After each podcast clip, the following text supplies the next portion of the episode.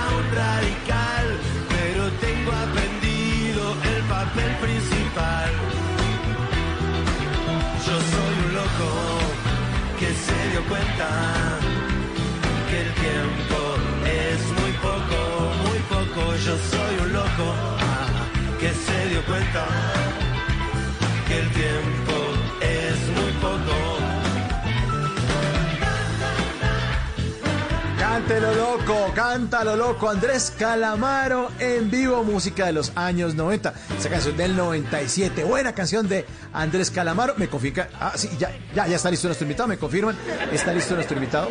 Nuestro invitado de esta noche parece que lo hubiera bautizado Suso porque su apellido no es Vega, sino Vesga. Sí, el que lo entendió, lo entendió. No, no, mejor dejémosle los chistes a Suso, yo soy muy malo para esto.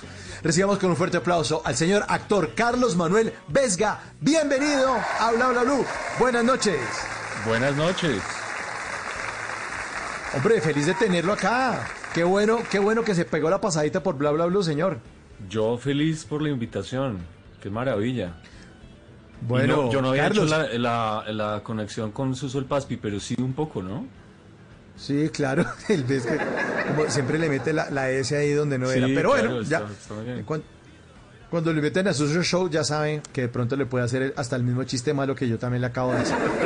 bueno, eh, Carlos Manuel, hablemos de Domingo. De Domingo, la primera obra dramática interactiva del país. Es una maravilla. Y además me atrae porque aquí la publicidad dice que ¿a quién llamarías si tu amante no se despierta? ¿A quién Mm. llamarías si tu amante no se despierta? Sí, está difícil. Complicado eso, complicado. Domingo, hablemos de Domingo. Pues es una apuesta maravillosa de nuestra productora María Riaño y escrita por Ricardo Silva Romero, que en mi opinión es uno de los mejores escritores que tenemos en este país, probablemente el mejor de su generación, eh, que le dio por escribir como una, como una teleobra y entonces ahí se unió Miguel Vila, que es un director fantástico, y como que todo se fue dando y resultaron llamando a un grupo de actores absolutamente maravillosos, actores y actrices. Y el resultado es una experiencia, yo no sé si la palabra sea interactiva o tal vez como semiautónoma, porque lo que sucede en realidad es que el público puede escoger eh, entre dos encuadres para ver la obra. En cualquier momento pueden cambiar a, ver eh, las cosas un poquito más de cerca, a cada personaje como en un plano más cerrado. Y al final pueden escoger, hay tres finales, entonces pueden escoger si quieren ver los tres finales o si se quedan con solo uno. Entonces hay como cierta autonomía, hay una, hay una potestad narrativa en el, en el espectador, que es una cosa genial.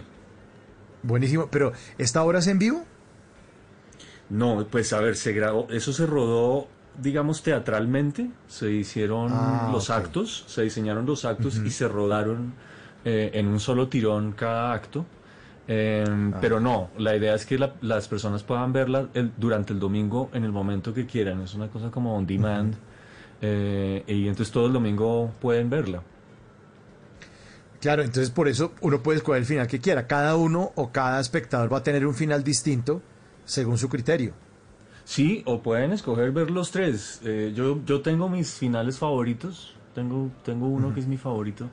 Eh, y por lo que he oído y he hablado con las personas, como que cada persona define cuál es su mejor final. Bueno, no va a contar los finales, por favor, que de pronto nos hace spoiler y no, no, no. ahí sí nos No, no, no. queremos queremos ver la obra. No voy a decir quién es Bueno, el usted- asesino ni nada de eso. Por favor, no vaya a decir quién, quién la mató. Eh, usted está hablando de María Riaño. Esta María Riaño es la hermana de, de Alejo De Riaño, Alejandro. del comediante. Sí, sí, sí. De Alejandro Riaño. Claro, claro. Y además trabajan muy, muy de la mano ellos. Ella siempre está en los proyectos de él y, y haciendo producciones. Realmente es un genio ella de la producción. Es una cosa impresionante. Y además eh, la genialidad de ella es haber ajuiciado al hermano. Porque es que Riaño, ¿Lo bastante ajuició? díscolo. ¿Lo ajuició? Yo no Pues estoy yo- seguro. No, pues yo, bueno, lo- lo- lo- como que... Yo creo que como que lo metió en el corralito porque, bueno, se volvió la manager de Alejo Riaño y, y, a- y aparte de, pues que a Alejo le va tan bien de producir tanta plata, lo, lo llevó también a hacer cosas por los demás. Eh, hacen, Sí. hacen eventos. Ahorita el, el, lunes, el martes, el martes Sí, un 8 hay un evento por las con solo regiones. come- Sí, exacto. Que es, es una con cosa comediantes, ¿no? absolutamente admirable. eh, realmente a mí me parece que afortunadamente tenemos gente como, como Alejandro, como Daniel Samper, como Julián Román, gente que está supremamente como conectada con lo social en este país que pues lo social es una cosa como tan olvidada y tan, tan maltratada. Entonces gracias a Dios está- existen ellos que, que realmente toman la batuta. Y convocan, Pero usted no le ha dado por. Nos convoca, pero usted no le ha dado por el activismo, usted no pone a, lanzar trinos ahí para que lo levanten Sí, ese tipo uy, de yo- sí. actividades. Sí, yo me he ganado, pues a ver, eh, me he ganado un par de como de insultadas en, en Twitter, pero es que yo creo que si, si uno no se gana insultadas en Twitter, algo está haciendo mal. Sí. ¿No? Como que si uno transita Twitter sin pisar callos, Pues hermano, no, pásate a Instagram o alguna cosa más, más eh, rosadita, Más light. más- sí, porque Twitter hay que pisar callos y yo, pues yo estoy siempre, digamos que Twitter es la arena el- en la que yo más ventilo mis, mis posturas sociales, políticas, digamos, esa es, esa es la arena donde yo las ventilo más. Y por supuesto apoyando todos los proyectos que se presentan y, y a toda- todas las iniciativas. Eh, es que yo creo que de verdad no es posible quedarse en silencio. Yo creo que quedarse en silencio es hablar. Y, eh, y lo que dice el silencio no es muy bacano. Entonces mejor alzar la voz. Eh, y, y- y que ha escrito que lo ha levantado. No, bueno, pues es decir, uno, uno es, en este momento, bueno, yo creo que en este país tradicionalmente, pero en este momento uno, por ejemplo, establece una opinión sobre un político y prácticamente inmediatamente le van a salir eh, eh, como personas de ambos lados, ¿no? Los que lo apoyan y los que y los que lo atacan, ¿no? Eh, a veces, por ejemplo, yo yo retuiteo generalmente las columnas de Ricardo Silva y, y que son, me parece, de verdad es, un, es una voz fantástica Sí, que, que le da palabras a, a cosas que todos hemos pensado y que, que no hemos podido como concretar. Entonces le doy retweet a él y me he ganado vaciadones por insultos por, por retuitearlo a él. Entonces va- nos insultan a los dos de pasada, matan dos pájaros de un tiro. Bueno, pero le voy a citar una frase de Winston Churchill. Dice, ¿tienes enemigos? Bueno, eso significa que has defendido algo en algún momento de tu vida. Buena frase de Churchill. Sí, Churchill tenía cosas buenas, tenía, tenía cosas buenas. Eh, había una cita buenísima de un director de cine que, ay caramba, a ver si me acuerdo, que le escribió, le escribió una invitación a la premier de la obra de teatro y le puso, eh, cuando era primer ministro, señor primer ministro, lo, in- lo quisiera invitar a mi, a la premier de los... eh, del- de la obra de teatro y puede traer algún amigo si es que le quedan o algo así. Uy. Sí. Uy, sí. Ah, Y- pero la respuesta, bueno. la, la respuesta de Churchill fue genial. En este momento no la recuerdo porque le dice, sí, claro, iré y después le haré mi crítica, pero le manda un sablazo así increíble que, que lo voy a tuitear mañana, lo voy a buscar y lo voy a tuitear mañana porque es absolutamente genial. Churchill tenía unas frases muy buenas, realmente. Un Bueno, sentido del humor muy Ahí mordaz. está. Sí, sí, sí. ¿Y usted qué tal es para el sentido del humor, Carlos Manuel? Yo lo veo a usted como un actor serio, eh, pero bueno, son como los personajes también que ha hecho, ¿no? Eh, Pero no, no- no lo si he se, visto- si se- ¿Sí? no sé, si yo creo que si se mira un poco más a fondo, generalmente hay, hay eh, como visos de comedia. A mí la comedia me encanta. Me parece que es el género más fregado que hay, es como para solo para genios. Eh, y y, eh, por eso la transito eh, siempre con mucha precaución, pero me encanta, me encanta hacer comedia. Entonces, por ejemplo, el sargento del general Naranjo, que no es una comedia, la historia por supuesto no es una comedia, pero el personaje terminó teniendo muchos visos cómicos. Por, fue ya como lo fuimos descubriendo a medida que se fue rodando la serie y, em, y con Brian Moreno, que era como el otro sargento con el que yo trabajaba todo el tiempo, comenzamos a, a como a desarrollar una dinámica cómica a la que se terminó sumando inclusive el, el- el general Naranjo. Entonces tiene, tiene ese personaje, tiene como ese encanto y, y realmente yo la comedia la, la persigo mucho, la aprecio mucho, me encanta ver comedias y me encanta hacer comedia. ¿Y, y qué comedia le gusta ver? ¿Tiene alguna serie de comedias que le guste, que ya no estén fuera, que esté fuera del aire ahora, que no le estén pasando? ¿O, o Sí. algún- o es fanático de alguna Sí. serie? De, de comedia, pues eh, a, a mí me encanta The Office, la, la oficina, la versión inglesa. Me Es la mejor, de acuerdo. Uy, es, es Es tremenda. mejor que la gringa. Pero, es mejor o sea, que la gringa. Pero a kilómetros, o sea, años luz está Pero lejos. La, la inglesa. Es una cosa Y, tremenda. y la, y- y la gente no conoció tanto la, la inglesa, sino todo el mundo tiene No. la referencia de la gringa, ¿no? Que no es mala, o sea, tampoco es mala, pero es que de verdad la inglesa es una cosa realmente genial. No, es que es genial. brutal. Uno a veces no sabe como, como si uno no sabe ellos qué quieren, que yo en este momento ría o llore. Es una cosa como que, como que bordea la tragedia constantemente, pero hace que uno se ría. Que es, yo creo que un poco el secreto de la, de la comedia, ¿no? Es como la tragedia. Sí. Hay un personaje en una Pero es que- película de Woody Allen que dice que la, tra- la comedia es tragedia más tiempo. Entonces, eh, y tiene un poco de razón.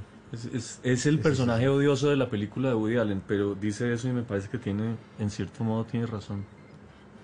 Pero ese que, este, esta, esta de Office eh, inglesa, que es con Ricky Gervais, no, es, que es Buenísimo. una maravilla. Es que ese tipo es genial. Buenísimo. Ese tipo es Buenísimo. genial. ¿Usted se acuerda de, de cuando él presentó la primera vez los, los Globos de Oro? Sí, sí, sí, sí, sí, sí. que sí, acabó sí, con todo el mundo. O sea, fue una cosa como arrasó la gente al final, ya como a la mitad de la cosa, los ponchaban a, a- a todos y todos eran como, como súper tensos pensando en qué momento me va a hablar a mí, en qué momento va a decir algo mío. Y el tipo, eh, eh, realmente yo me quito el sombrero de lo que ese tipo hizo esa noche, fue realmente genial. Creo que todavía me acuerdo de- como de memoria de cosas que dijo esa noche que son fantásticas, realmente. Acabó con Hollywood.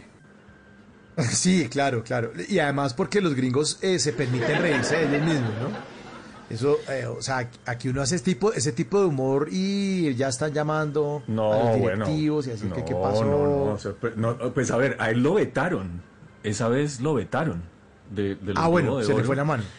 Sí, porque también es cierto que los, los, sí, los, los gringos son capaces de reírse de ellos mismos, pero no le llegan a los tobillos a los ingleses. Los ingleses sí que tienen un sentido del humor que es muy eh, como oscuro y a veces como cruel y una cosa que, no sé, mis, mis eh, ídolos de la comedia son casi todos ingleses y son gente realmente eh, como capaz de hacer un humor devastador también.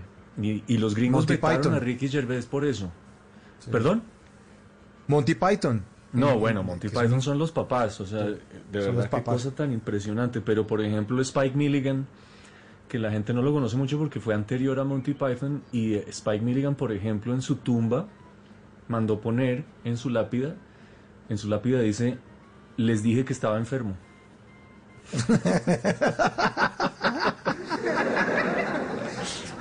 Está buenísimo. Es el mejor epitafio de la vida. Es el mejor epitafio de la vida. Les advertí, ya les dije, pero no hacen caso. Les dije que estaba enfermo, es genial. Ajá. Bueno, y, y de dibujos animados, ¿a qué, ¿a qué comedia le pega? De las que son Em, en dibujos. Bueno, en este momento no, no estoy viendo ninguna, pero tengo mis clásicos. Había, hay, una, hay una que pasó, no sé si incluso si la pasaron acá, que se llamaba Doctor Katz, que era una cosa como noventera en, en MTV. Y era un, era un psiquiatra, era un, un psicoterapeuta y sus, y sus eh, diferentes pacientes. Y realmente era una cosa eh, que yo la recuerdo pues como una cosa genial. El crítico también me gustó siempre mucho. Ah, el crítico. El crítico es noventerísimo. Súper Sí. noventero, súper noventero. Y una vez estuvo invitado en Los Simpson, el crítico. El personaje estuvo Ah, invitado. sí. El crítico era buenísimo, era una súper cruel, buenísima, buenísima. De un crítico de cine, además, que ya de entrada es como un antihéroe, pues, porque los críticos son como los personajes más odiados del, de la vida, ¿no? Sí, el crítico. Eh, y hablando de Simpson también, ¿Simpsoniano o no? ¿O no le gusta? la verdad, me parece genial. Cuando lo veo lo disfruto mucho, pero no soy de seguirlo. En esa época, como cuando empezaron los Simpson, tal vez era más como de Beavis and Butthead. Sí, claro, de MTV. Sí, creo Pero, que... pero, creo que pero el humor de Vives and Butthead era como la estupidez del... It is Ryan here, and I have a question for you. What do you do when you win? Like, are you a fist pumper?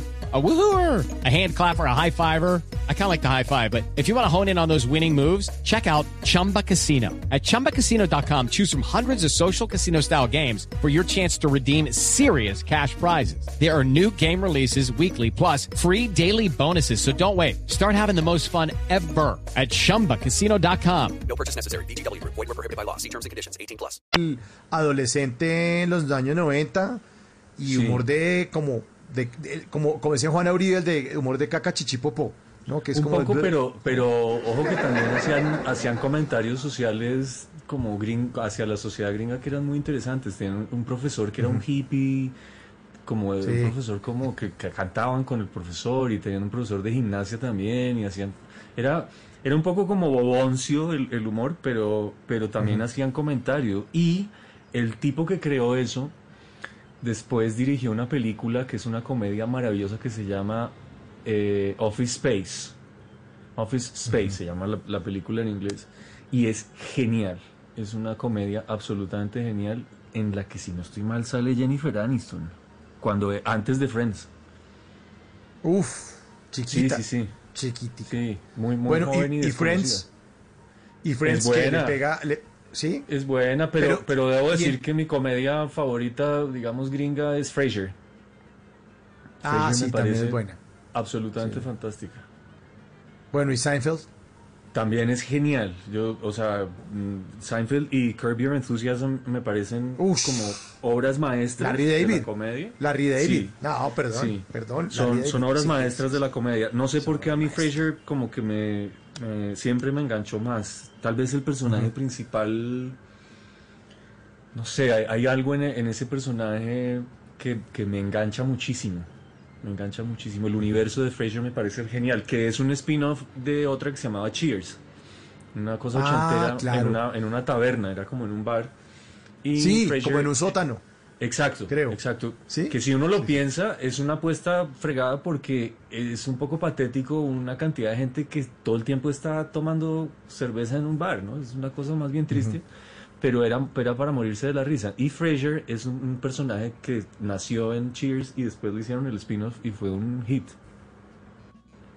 Sí, eh, los gringos se han fajado y además porque se demoran demasiado haciendo las comedias, son demasiado el tiempo, el tiempo. Eso alguna vez un, un el gurú de los de los guiones en el mundo Robert McKee explicaba eso, decía, no es que nosotros nos demoramos mucho.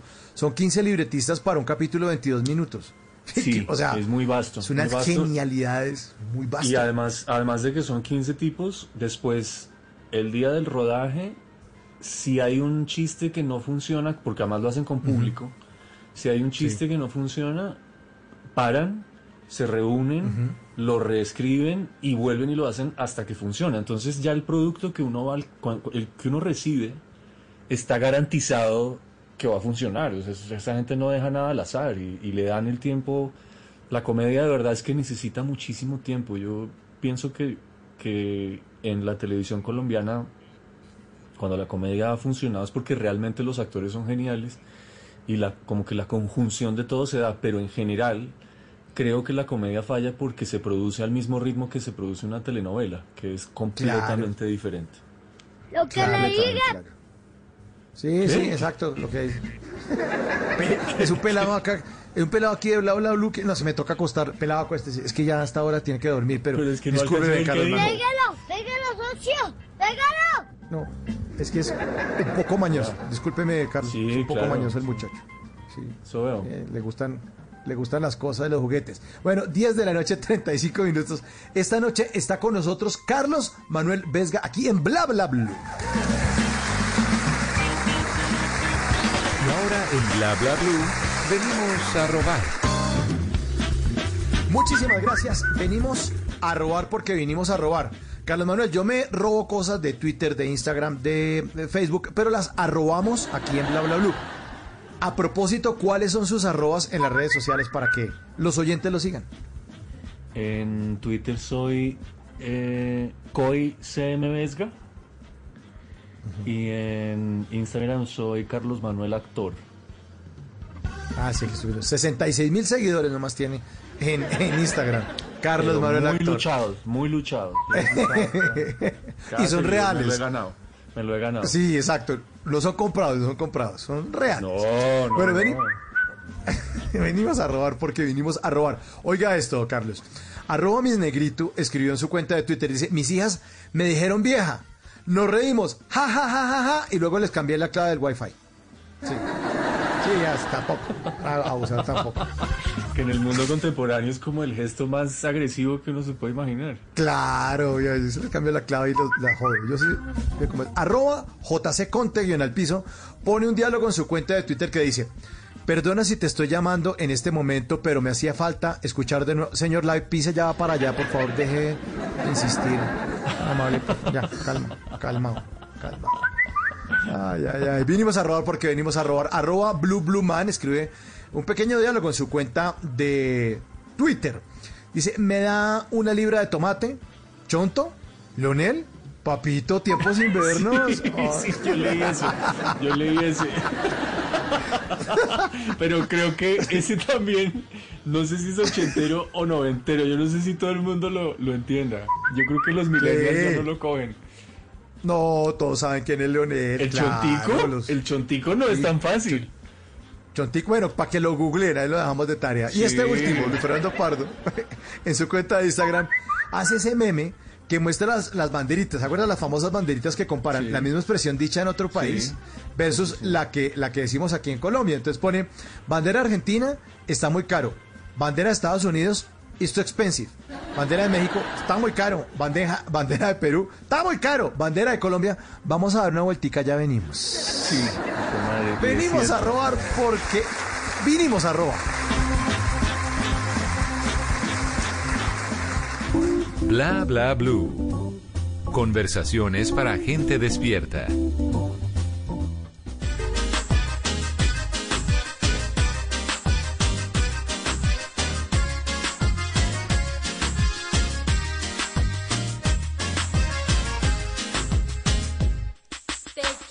Amor sincero, me gusta mucho como eres. No hay nadie que me alegre tanto ni que sienta. 10 de la noche, todo lo que 38 minutos. Estamos en Bla Bla Blue en Blue Radio. Ahí está Amor Sincero de Marvel.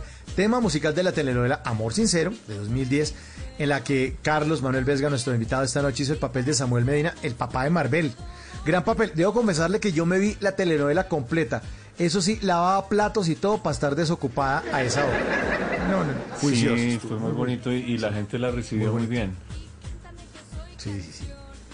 Ese, ese, ese personaje además suyo muy muy bonito, ¿no? Era un señor noble ahí, Pues como que aceptaba es- todo, ¿no? Yo, Camellador. yo, yo creo que eh, sí, eso, todo eso es cierto. Tenía un, un solo lunar y es que eh, le ponía los cuernos a su mujer, ¿no? Y, y tenía una Mm, hija, sí. tenía un hijo por fuera del matrimonio, pero lo curioso es que en la época que por supuesto es- era la época en la que no existía ni Netflix ni nada de esto, sino que pues básicamente casi todos veíamos los dos canales y pues eh, parabólica o esas cosas. Tal vez fue un poco Sí. posterior, pero, pero Sí, claro. realmente mucha gente vio la novela en su momento y entonces en la calle se me acercaban las, las mujeres y me decían, ay, yo quiero un esposo como Samuel. Y yo les decía, pero si el tipo, un segundo, pero si el tipo es, infiel. Y me decían, no, pero es que es tan buen papá. Sí. Y es verdad, Sí, sí. es verdad. Y yo creo que uno de los secretos de la novela para que la gente la quisiera tanto es que los personajes que se presentaron no eran lugares comunes y no eran como el malo malo y la buena buena, sino que todos los personajes eh, eran tenían la posibilidad de cometer errores y también de actuar a veces admirablemente eh, y cometer errores graves y hacer sufrir a los demás y eso es algo que pues todos los seres humanos tenemos, ¿no? Esa cosa de, de que nadie es malo todo el tiempo y nadie es bueno todo el tiempo. Todo el tiempo. Entonces, todo el tiempo. así era Medina. Así, Medina era un tipo que era en esencia bueno y sin ningún deseo de hacerle daño a nadie, pero terminaba en, en varios momentos de la historia haciéndole daño a la gente, sobre todo a la gente más cercana a él, ¿no? Que nos pasa. Claro, lo, lo que pasa es que los seres humanos somos eh, varios como por dentro, tenemos varias dimensiones, varios ángulos. Seguramente este en, en papá bonachón era talla L, pero en fidelidad sí era XS. Así, no, ¿no? eh, un, un esqueletico XS. Una- un hilo dental XS. Aquí lo están, oye, aquí se lo están eh, saludando. Dicen, excelente actor, el papel en la película de la Huaca, les- les- en nuestra Ah. línea telefónica, en el 316-692-5274, donde los oyentes interactúan y hacen parte de, este- de estas conversaciones para gente despierta. Le están escribiendo, excelente actor en el papel de la película La Huaca, de los soldados, genial. Hasta rabia me dio cuando la vieja se le llevó la plata, una excelente escena. Jair desde Medellín. Tan querido Jair, muchas gracias. Ese es otro personaje y otro proyecto que, que recuerdo con mucho cariño. Y es, además me parece fantástico que la gente le cambió el nombre. Para la mayoría de las personas es La Huaca. Y se La llama Huaca. Soñar no cuesta nada. No cuesta nada, exacto. Eh, pero sí, es un personaje también entrañable.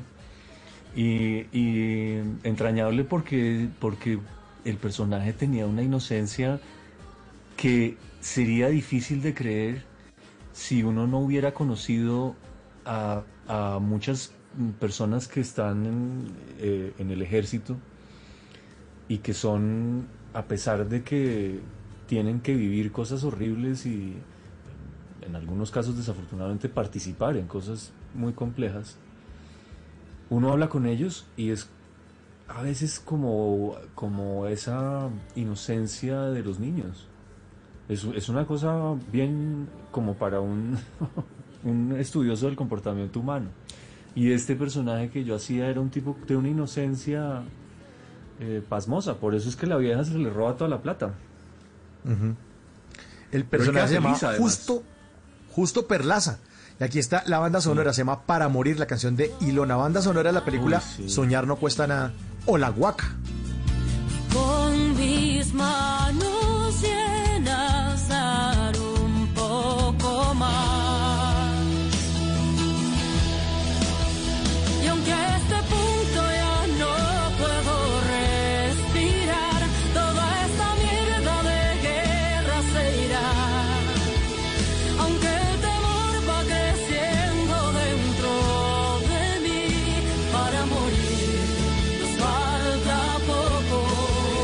14 años después, Soñar no cuesta nada. Recordamos perfectamente porque pertenece a, a- a esas historias donde al principio todos bailan y gozan, pero después baila, que es lo mismo que le pasó a los cartes de los sapos, ¿no?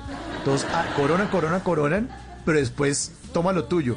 Y aquí pasó exactamente lo bueno, mismo. Se, re- Hay se- una se reparten la plata. porque- sí, Sí. pues no sé, es que, es que yo creo que, digamos que, que comparado con lo del cartel, es que estos tipos en realidad, yo no, yo no veía maldad en ellos. O sea, me pareció, en el caso de estos tipos, me, me parece que es el ejemplo perfecto de que la ley y la justicia no siempre van de la mano. Yo, yo, mi opinión personal es que, hombre, ellos, ellos deberían darles como una prima si se llegan a encontrar una cosa de esas. Como, bueno, un porcentaje, pues, de lo que se encuentren en, en esas cosas, salvo que a veces entiendo que esos, esas canecas de dinero tenían puestos los nombres, por ejemplo, de esto es el pago del secuestro de fulano de tal, entonces esa plata sí me parece que tiene un dueño. Esa plata sí habría que devolvérsela a unas personas específicas, pero si, si esta gente en la mitad de la selva se encuentra un dinero que no tiene dueño, que no, que no tiene dueño reconocible, pues no sé, a mí me parece que, hombre, ¿por, por, qué no, ¿por qué no darles algo a ellos? Y se habrían ahorrado todo el problema, se habrían ahorrado toda la, Sí, toda claro. la tragedia que siguió. Porque fue una tragedia, realmente fue una tragedia. Sí, sí, sí. Eh, eh, pero fíjese que el- el- era la advertencia de todos o del grupo. Bueno, no nos vamos a boletear con la plata. No, pues ¿quién dijo salir a Imposible. rumbear? Imposible. Imposible. A- O sea, pues, Además, que- uno es soldado, tiene menos de 20 años. Uno, pues usted dice que tienen inocencia, pues que uno a los 16, 20 años, bueno, uno cuando sale del colegio, o si es soldado regular que ni siquiera se ha graduado, todavía está muy chiquito. Le dicen que disimule lo de la plata, chao. Yo disimulo ver, con una pues- camioneta nueva, cero kilómetros. Pues es- pero si se, o sea, es como el Tino Asprilla en Parma. O sea, pues obviamente se iba a comprar un Ferrari. Se iba a comprar un Ferrari, iba a salir corriendo con el Ferrari. O sea, pues obviamente, pues cómo no. ¿Cómo no? Así es. O le vamos Así a pedir es. sobriedad al Tino en Parma. O sea, un- uno multimillonario en Parma. No, ni en Le Parma llega el jefe ni con un Ferrari de regalo. No. Sí, no, no, no. No, Yo también me enloquezco, pues. Sí, pero, pero la plata enloquece, ¿no? La plata del Pues, poder. eh, sí, yo pienso que, que si uno. Yo pienso que si uno, antes de que suceda la plata o suceda el poder, eh, digamos que ha, logrado como construir en su propio ego algo sólido y como sentir que tiene un lugar eh, en la sociedad y en el mundo, es menos posible que se enloquezca. Pero es que hay, hay cantidades de poder y cantidades de dinero que son realmente exorbitantes. Sin embargo, no sé, uno ve a los, no sé, como los Rolling Stones, y yo creo que esa gente pues sí, el éxito y las drogas y esto y los excesos, pero no sé, como que ellos pues nunca se, no sé, gente como, como los rockeros que uno siente como que su arte es montarse en un escenario y enloquecerse ahí y pues lo de la plata está bueno y tal, pero no sé, no sé, me, me da la impresión de que son gente como con los pies un poco más en la tierra. Pero sí, Sí, sobre todo poder- los el Rolling Stones. Los Pues los Stones se gastan la, se gastan la plata en obleas en el centro, por ejemplo. Por ejemplo, eso es, dígame si eso no es los pies en la tierra. Claro, O es una plata bien invertida. Claro. Es la claro. mejor invertida. Yo creo que él todavía está hablando de eso en, en algún lugar. Oiga, eh, Ca- Carlos, ¿usted es de los que come oblea normal como el ser humano normal? ¿O es de los que Arequipe. quiere almorzar oblea? Que la engañen con queso y todo. ¿Cómo es? La olea se come con arequipe, perdón, y ya. Sí. Y ya, ¿cierto? Lo Sí. que le Es que es-. Ah, este chino levantó lo- otra vez. Sí, no, pero, pero, pero, lo que le diga. No, pero es que yo no sé por qué en serio hay- Ah, no, ay, Yo no sé por qué hay gente-. Hermano, cu- niño, a dormir. No, déjelo. Eh, déjelo. No, déjelo. Aquí me, me acompaña. Eh, pero yo no sé por qué hay gente que en serio no acepta que quedó con hambre el almuerzo y retaca con la olea. O sea, ya acepte, tengo hambre y por eso me estoy comiendo. como- Es que parece un perro caliente esa olea. Eso le echan queso, le echan mora, le echan de todo. Sí, o sea, sí, es como, es como el mango verde que era con- solo con sal, sal y limón, ¿no? Sí, Y ahora le echan sí. vinagre, pimienta, Todo, como una cantidad todo. de cosas, eh, nusita, yo no sé, le echan una cantidad de cosas pobre mango verde con sal, que ya es una locura, pues. ya es una locura. Ya es una locura. Se siente Carlos el pobre mango. No, pues claro, eso es una ofensa, hombre. Sí, sí, Sí. o si le parece muy ácido, no se lo coma. Yo, te- yo también quisiera tener... una- eh, es como una jornada, una, una campaña, pero una, una campaña contra el jugo de lulo. Es una cosa ácida. ¿Cuántas cucharadas de azúcar se tiran en un jugo de lulo? Es que eso no se lo debe comer uno. O sea, pues no le, eso, es- eso es muy ácido. Es muy ácido para que usted no lo coma. Pero Sí, aquí lo endulzamos a las sí. patadas. Es verdad, es verdad, pero, pero, uy, es que un buen jugo de lulo sí es una cosa, o una lulada, Dios, esa vaina sí Uy, la lulada sí es buena. campeona, sí, perdón. Yo Sí, en esta pandemia.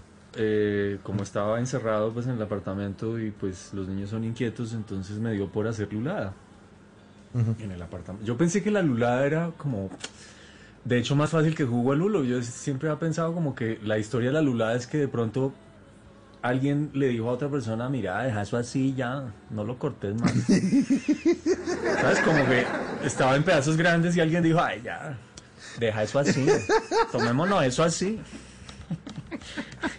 Pero no, la lulada tiene su, su, su ciencia. Su arte. Sí, sí, sí. sí, Y es una delicia, eso es patrimonio de la- del, del país, o sea, es patrimonio colombiano, pero sí, totalmente.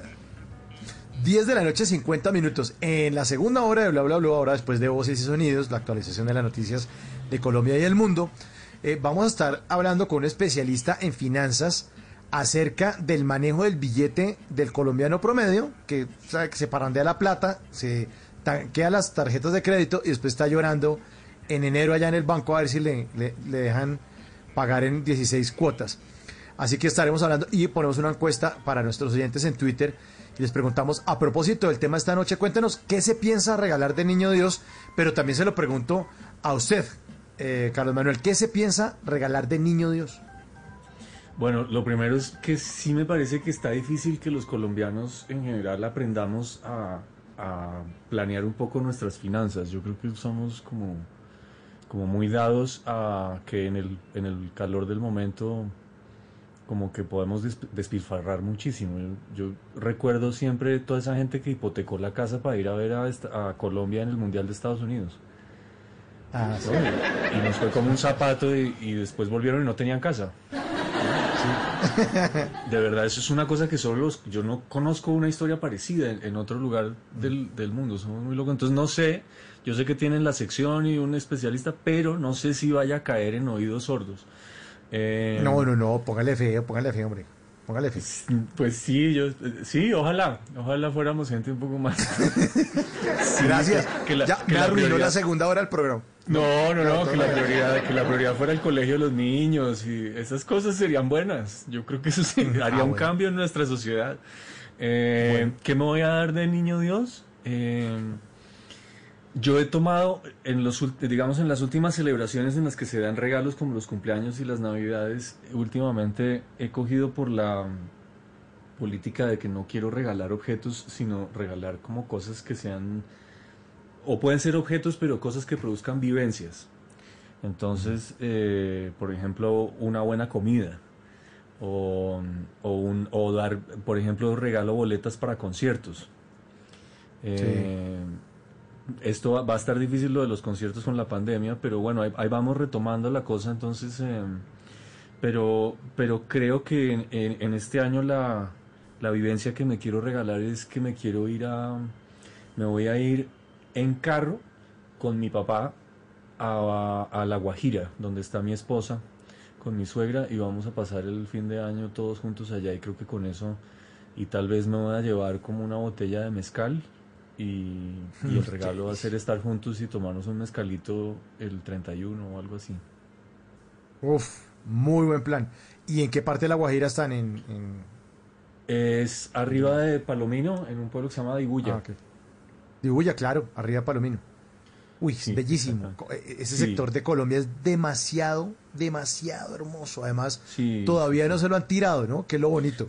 Dibuya todavía está tranquilo. eh, la, Guajira es, la Guajira es un lugar eh, tan como superlativo porque está como cosas como lo más hermoso y también uno se encuentra pues con niveles de pobreza realmente que son eh, uno no, no puede se queda sin palabras realmente Sí, la gente sí, sí. sufre mucho eh, la pobreza en la Guajira me parece que es un, es un lugar que de los más de los más saqueados y de los más robados de nuestro de nuestro país pero es un lugar absolutamente hermoso Así es, ¿no? Mucha corrupción. Es que ese es el problema. Entonces, Sí, La gente es un rasgo tan nuestro también, pucha, es una cosa que deberíamos, de verdad, la- la- esa cosa del vivo vive del bobo y de la papaya y la cultura del avispado y eso creo que es un rasgo que nos define y que nos tiene fregados como colombianos, la verdad.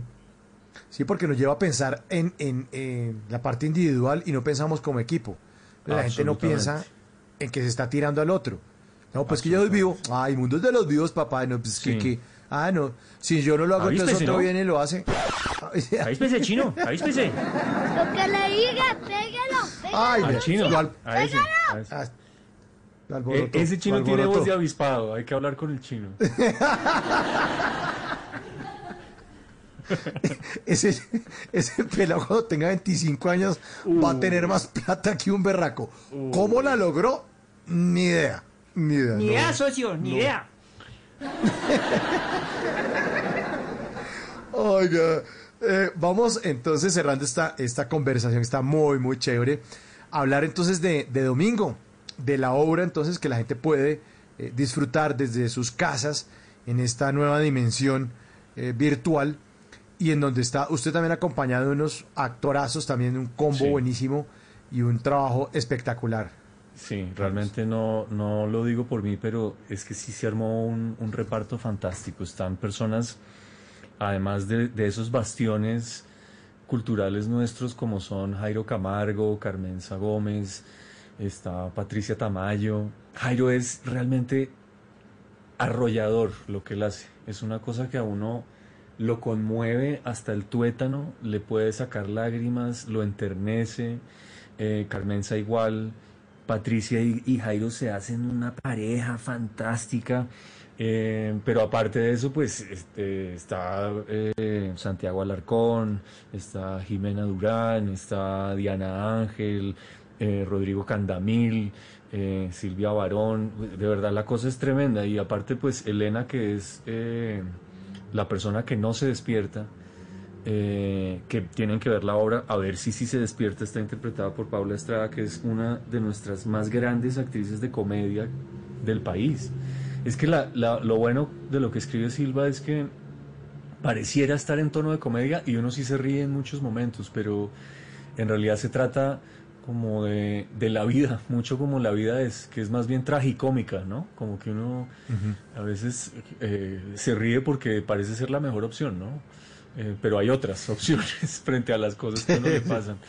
Y, y sí creo que uno se identifica muchísimo, es una colección de los que son jóvenes en la historia, son una colección de narcisos egocéntricos, como medio, medio, esta cosa medio millennial que es que se sienten como, es- como se sienten que el mundo les debe todo, como que ya se ganaron todo y el mundo les debe todo.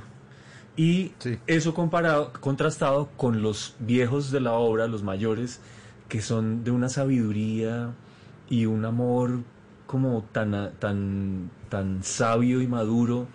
Eh, entonces se generan unas dinámicas absolutamente maravillosas. Yo debo decir que como actor, y creo que puedo hablar por todos los demás que participamos en, en la obra, Silva nos regaló parlamentos que hemos soñado con decir en proyectos colombianos.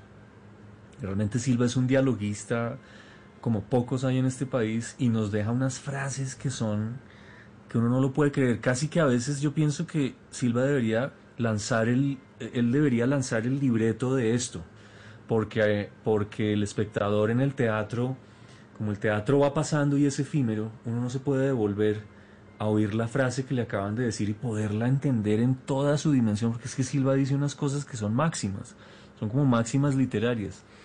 Vale la pena incluso ver la obra dos veces solamente por eso, por, por poder como tener la conciencia de lo que acaba de decir este personaje. Son, son unas frases absolutamente magistrales. En serio es una cosa que eh, a los actores colombianos no nos toca tan seguido y, y fue un placer hacerlo.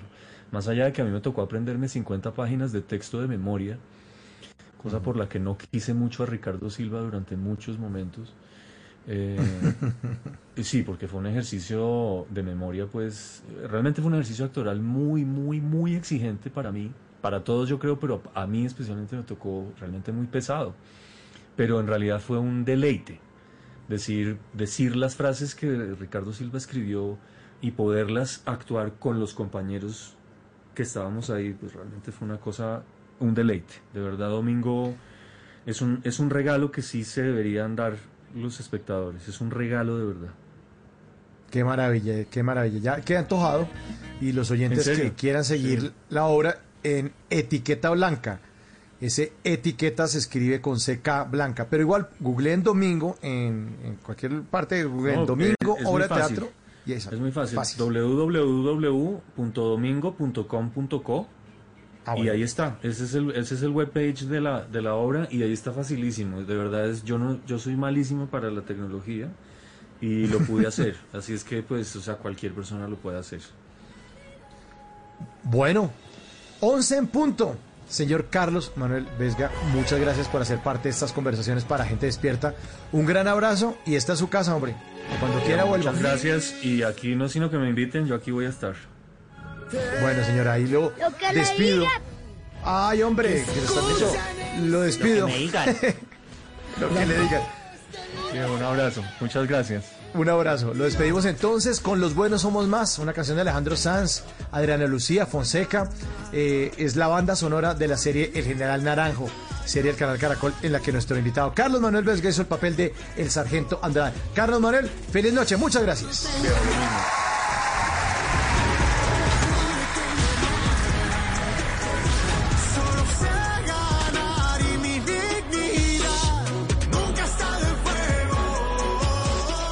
Después de voces y sonidos, vamos a estar hablando de esos tutoriales radiales de los miércoles, instrucciones para manejar su platica en diciembre y no estar llorando en enero.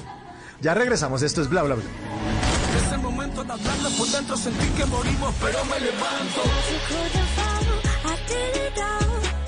En las noches la única que no se cansa es la lengua. Por eso, de lunes a jueves a las 10 de la noche empieza Bla Bla Blue con invitados de lujo. Le saluda la chilindrina. Soy Bonnie Cepeda. habla Michelle Brown. Yo soy Liz Pereira. Checo Acosta, el príncipe del carnaval. Soy Claudio Bamón. Los saludo Alfredo de la Fe. Yo soy Maía. Con buena música, con historias que merecen ser contadas, con expertos en esos temas que desde nuestra casa tanto nos inquietan y con las llamadas de los oyentes que quieran hacer parte de este espacio de conversaciones para gente despierta. Bla bla blue. De 10 de la noche a 1 de la mañana. Bla bla blue. Porque ahora te escuchamos en la radio. Voces y sonidos de Colombia y el mundo. En Blue Radio y bluradio.com. Porque la verdad es de todos. Ya son las 11 de la noche y dos minutos. Soy Javier Segura y se hace una actualización de las noticias más importantes de Colombia y el mundo en Blue Radio. La Justicia Especial de Paz reportó que son 180 mil las personas que se han acreditado en el caso de víctimas afrodescendientes en el norte del Cauca e indígenas en el departamento del Valle. Uriel Rodríguez. Pues de acuerdo con información de la Jurisdicción Especial de Paz, han sido acreditadas 10 organizaciones indígenas y 8 consejos comunitarios en las últimas semanas, asimismo que 6 organizaciones campesinas, esto en el marco del caso 05, donde de acuerdo con esa información ya se han acreditado la totalidad de las organizaciones, cumpliendo con 180 mil víctimas que se han acreditado en ese caso de la Jurisdicción Especial para la Paz, que prioriza las violaciones a los derechos humanos y las graves infracciones al derecho internacional humanitario en el marco del conflicto armado interno en los municipios de Santander de Quilichao, Suárez, Buenos Aires, Morales y otros del departamento del Cauca y también del Valle del Cauca. Y ojo, aten eh, atención a eso porque Transparencia Internacional eh, por Colombia está alertando por poco avance en los cambios estructurales contra la corrupción. Señaló que falta una reforma política, financiamiento de campañas, entre otros. Kenneth Torres. En su análisis anual, Transparencia Internacional por Colombia encontró que sí hay algunos avances en la atención a la corrupción en el país, como la implementación de las leyes de la consulta anticorrupción, entre otros. Sin embargo, señala que aún falta algunos aspectos, como de la reforma a la política y la financiación de campañas y partidos. También señaló que tampoco se está respetando los derechos a la vida, libertad de expresión, acceso a la información pública y la falta de ejercer control político sobre el poder político. La ONG entrega siete aspectos en los que señala que son urgentes a trabajar, como la reforma a la política, estatuto de la contratación pública, entre otros. 11 de la noche y cuatro minutos, la unidad de quemados del Hospital San Vicente de Medellín, que es eh, la principal en Antioquia, está ocupada ya en un 100%. Llevamos dos días de diciembre. Además de niños quemados con líquidos calientes, ya hay cinco lesionados con pólvora. Van a seguir. El Hospital San Vicente Fundación en Medellín informó que su unidad de quemados está ocupado en un 100%, tanto las 17 camas de adultos como las 16 para niños, en los que hay pacientes con quemaduras causadas por líquidos calientes. Situación que preocupa al centro hospitalario porque solo van dos días de diciembre, que es la temporada donde más se presentan casos de quemadura por pólvora. Hidalgo Vélez, médico cirujano de la unidad, dio algunas recomendaciones. En el caso de los menores de edad, eh, prestar pues no dejar como recipientes con agua o con objetos calientes a la mano pues de los menores de edad que puedan obviamente fraccionarlos y tirárselos encima. En el caso del baño siempre obviamente eh, tocar o medir la temperatura antes de introducir al niño en la bañera. El promedio de cada diciembre en la unidad es del 60% de ocupación por personas heridas provocadas por líquidos a altas temperaturas 11 de la noche y 5 minutos, la alcaldía de Bogotá explicó cómo funcionará el uso de pipetas de gas y estufas en el espacio público tras el reversazo que buscaba prohibir estos elementos para vendedores informales. José David Rodríguez luego de que Blue Radio confirmara el reversazo por parte de la alcaldía de Bogotá, que pretendía prohibir los cilindros de gas y también las pipetas para los vendedores informales en la ciudad, el secretario de gobierno Luis Ernesto Gómez explicó cómo va a funcionar este tema. La resolución 1183 será modificada, especificación más en detalle sobre el tipo de mobiliario y las condiciones en que el mobiliario podrá ocupar el espacio público. Se autoriza máximo el uso de pipetas hasta 40 libras de gas. Deben estar con todos los estándares, las mangueras y todo el equipamiento y las válvulas deben estar en perfecto estado. Dice el secretario Luis Ernesto Gómez que estas medidas empezarán a regir desde esta misma semana. 11 de la noche y 6 minutos después de tres horas, la Policía Metropolitana de Pasto recuperó el control en el centro de la ciudad después de que se registraran algunos eh, disturbios. Los detalles se los tiene esta hora Winston Viracacha. Daños materiales en por lo menos cinco establecimientos comerciales y una notaría dejó los enfrentamientos entre estudiantes de la Universidad de Nariño y unidades del SMAT de la Policía Metropolitana de Pasto en pleno centro de la capital de Nariño. Según el coronel Helber Benavides, comandante de la Policía Metropolitana de Pasto, No, en este momento ya está normalizado el centro Pasto. Hubo una afectación, hay unos vidrios de la notaría cuarta, se hicieron una afectación, eh, también un transformador, un lanzamiento de una papa explosiva que lanzaron desde el interior de la universidad y dejó pues influido eléctrico parte del alrededor de la universidad. Pero en este momento ya restablecimos eh, el, el flujo de tráfico, en ese momento está en normalidad la ciudad. durante la jornada de protesta que duró más de tres horas no se registraron heridos ni personas capturadas. Según los estudiantes, la revuelta comenzó luego que al parecer se intentaran cambiar las reglas de juego para elegir el nuevo rector de la Universidad de Nariño. Noticias contra reloj en Blue Radio. Y cuando ya son las 11 de la noche y 7 minutos, la noticia en desarrollo, la Agencia Europea de Medicamentos insistió este miércoles en que tiene el método más adecuado para la aprobación de la primera vacuna contra el COVID-19. La agencia se reunirá el próximo 29 de diciembre, a más tardar, para decidir si otorga o no una aprobación condicional a la vacuna desarrollada por el gigante farmacéutico estadounidense Pfizer en asociación con la empresa biotecnológica alemana BioNTech. La cifra, las 10 millones eh, de dosis de la vacuna de Pfizer contra el coronavirus a un precio de 12 dólares que adquirirá Colombia apenas se apruebe esta vacuna. La ampliación de esas y otras noticias en blurradio.com y en Twitter en arroba blurradioco. Continúen disfrutando de Bla Bla Blue, conversaciones para gente despierta.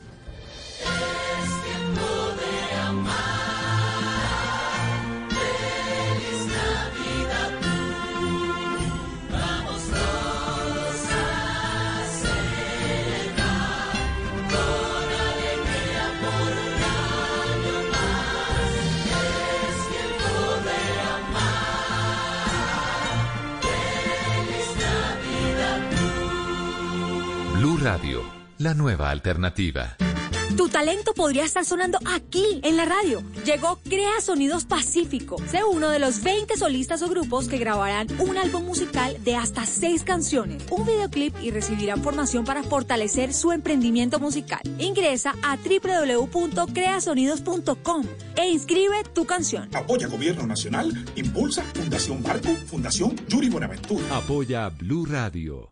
Estás escuchando Blue Radio. Es un buen momento para dejar volar tu imaginación con un buen libro o con esa película que tanto querías ver. Es tiempo de cuidarnos y querernos. Banco Popular. Hoy se puede. Siempre se puede. Hoy estás a un clic de elegir tu cuenta ideal. ¿Quieres consultas ilimitadas y sin cuota de manejo? Clic. Enterarte de cualquier movimiento. Clic. ¿Tener retiros ilimitados? Clic. Haz clic en bancopopular.com.co y elige tu cuenta ideal. Banco Popular. Hoy se puede. Siempre se puede. Somos Grupo Aval. Vigilado Superintendencia Financiera de Colombia. Hoy estás a un clic de elegir tu cuenta ideal. ¿Quieres giros gratis? Clic. Cientos de descuentos. Clic. Sin cuota de manejo. Clic. Haz clic en bancopopular.com.co y elige tu cuenta ideal. Banco Popular. Hoy se puede. Siempre se puede. Somos Grupo Aval. Vigilado Superintendencia Financiera de Colombia. Es un virus nuevo que no se había presentado hasta el momento en humanos, es decir, que su comportamiento es desconocido para la ciencia. Según han informado, es un coronavirus que Hace un proviene de año, el mundo comenzaba a tener noticias sobre un extraño virus que tuvo su origen en Wuhan, en la zona centro-oriental de China, y que con el paso de las semanas se convirtió en una pandemia que cambió la vida de toda la humanidad. COVID-19 can be characterized as a pandemic. El servicio informativo de Blue Radio profundiza y le da una mirada a cómo está el mundo un año después del inicio de la expansión del coronavirus, solo en Blue Radio y bluradio.com. La nueva alternativa. Empieza la mañana y esta es la hora en la que los colombianos comienzan a vivir la empresa. Su empresa. Únete a nosotros en Facebook, en Instagram o en Twitter y cuéntanos cómo la vives tú. Somos arroba vivir la empresa. Apoya Blue Radio. Si es humor, Basta, ya estamos en diciembre. El año se pasó volando. Yo también. Me gusta diciembre, me gusta diciembre. Lo que no me gusta mucho es la pólvora para. Ayer fui a, a la panadería de un amigo que se quedó sin dedos. No diga. Pero todavía le quedaban churros y pasteles. Da. Compulsé.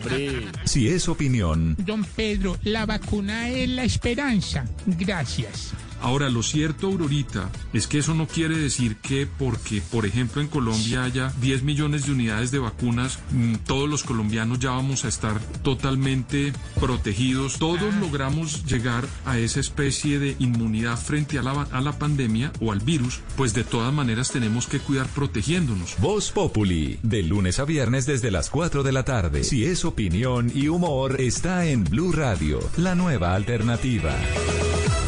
En las noches, la única que no se cansa es la lengua.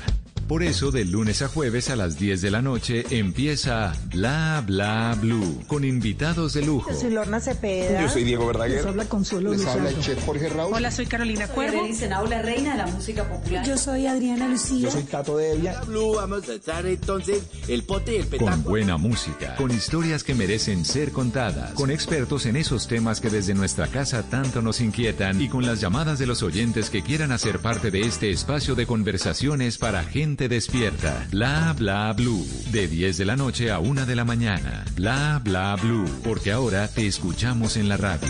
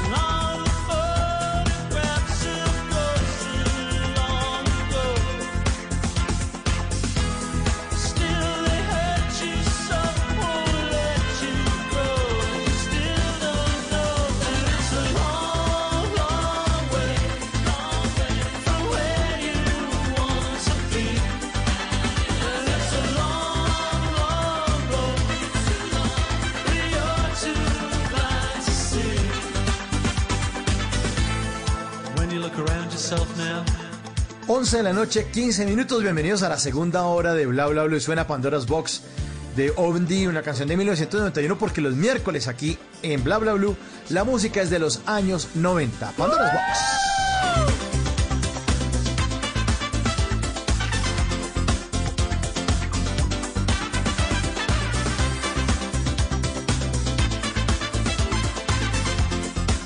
Y hoy es miércoles también de tutoriales radiales, instrucciones para manejar su platica en diciembre y no estar chillando, como dicen los mexicanos, no estar chillando en enero.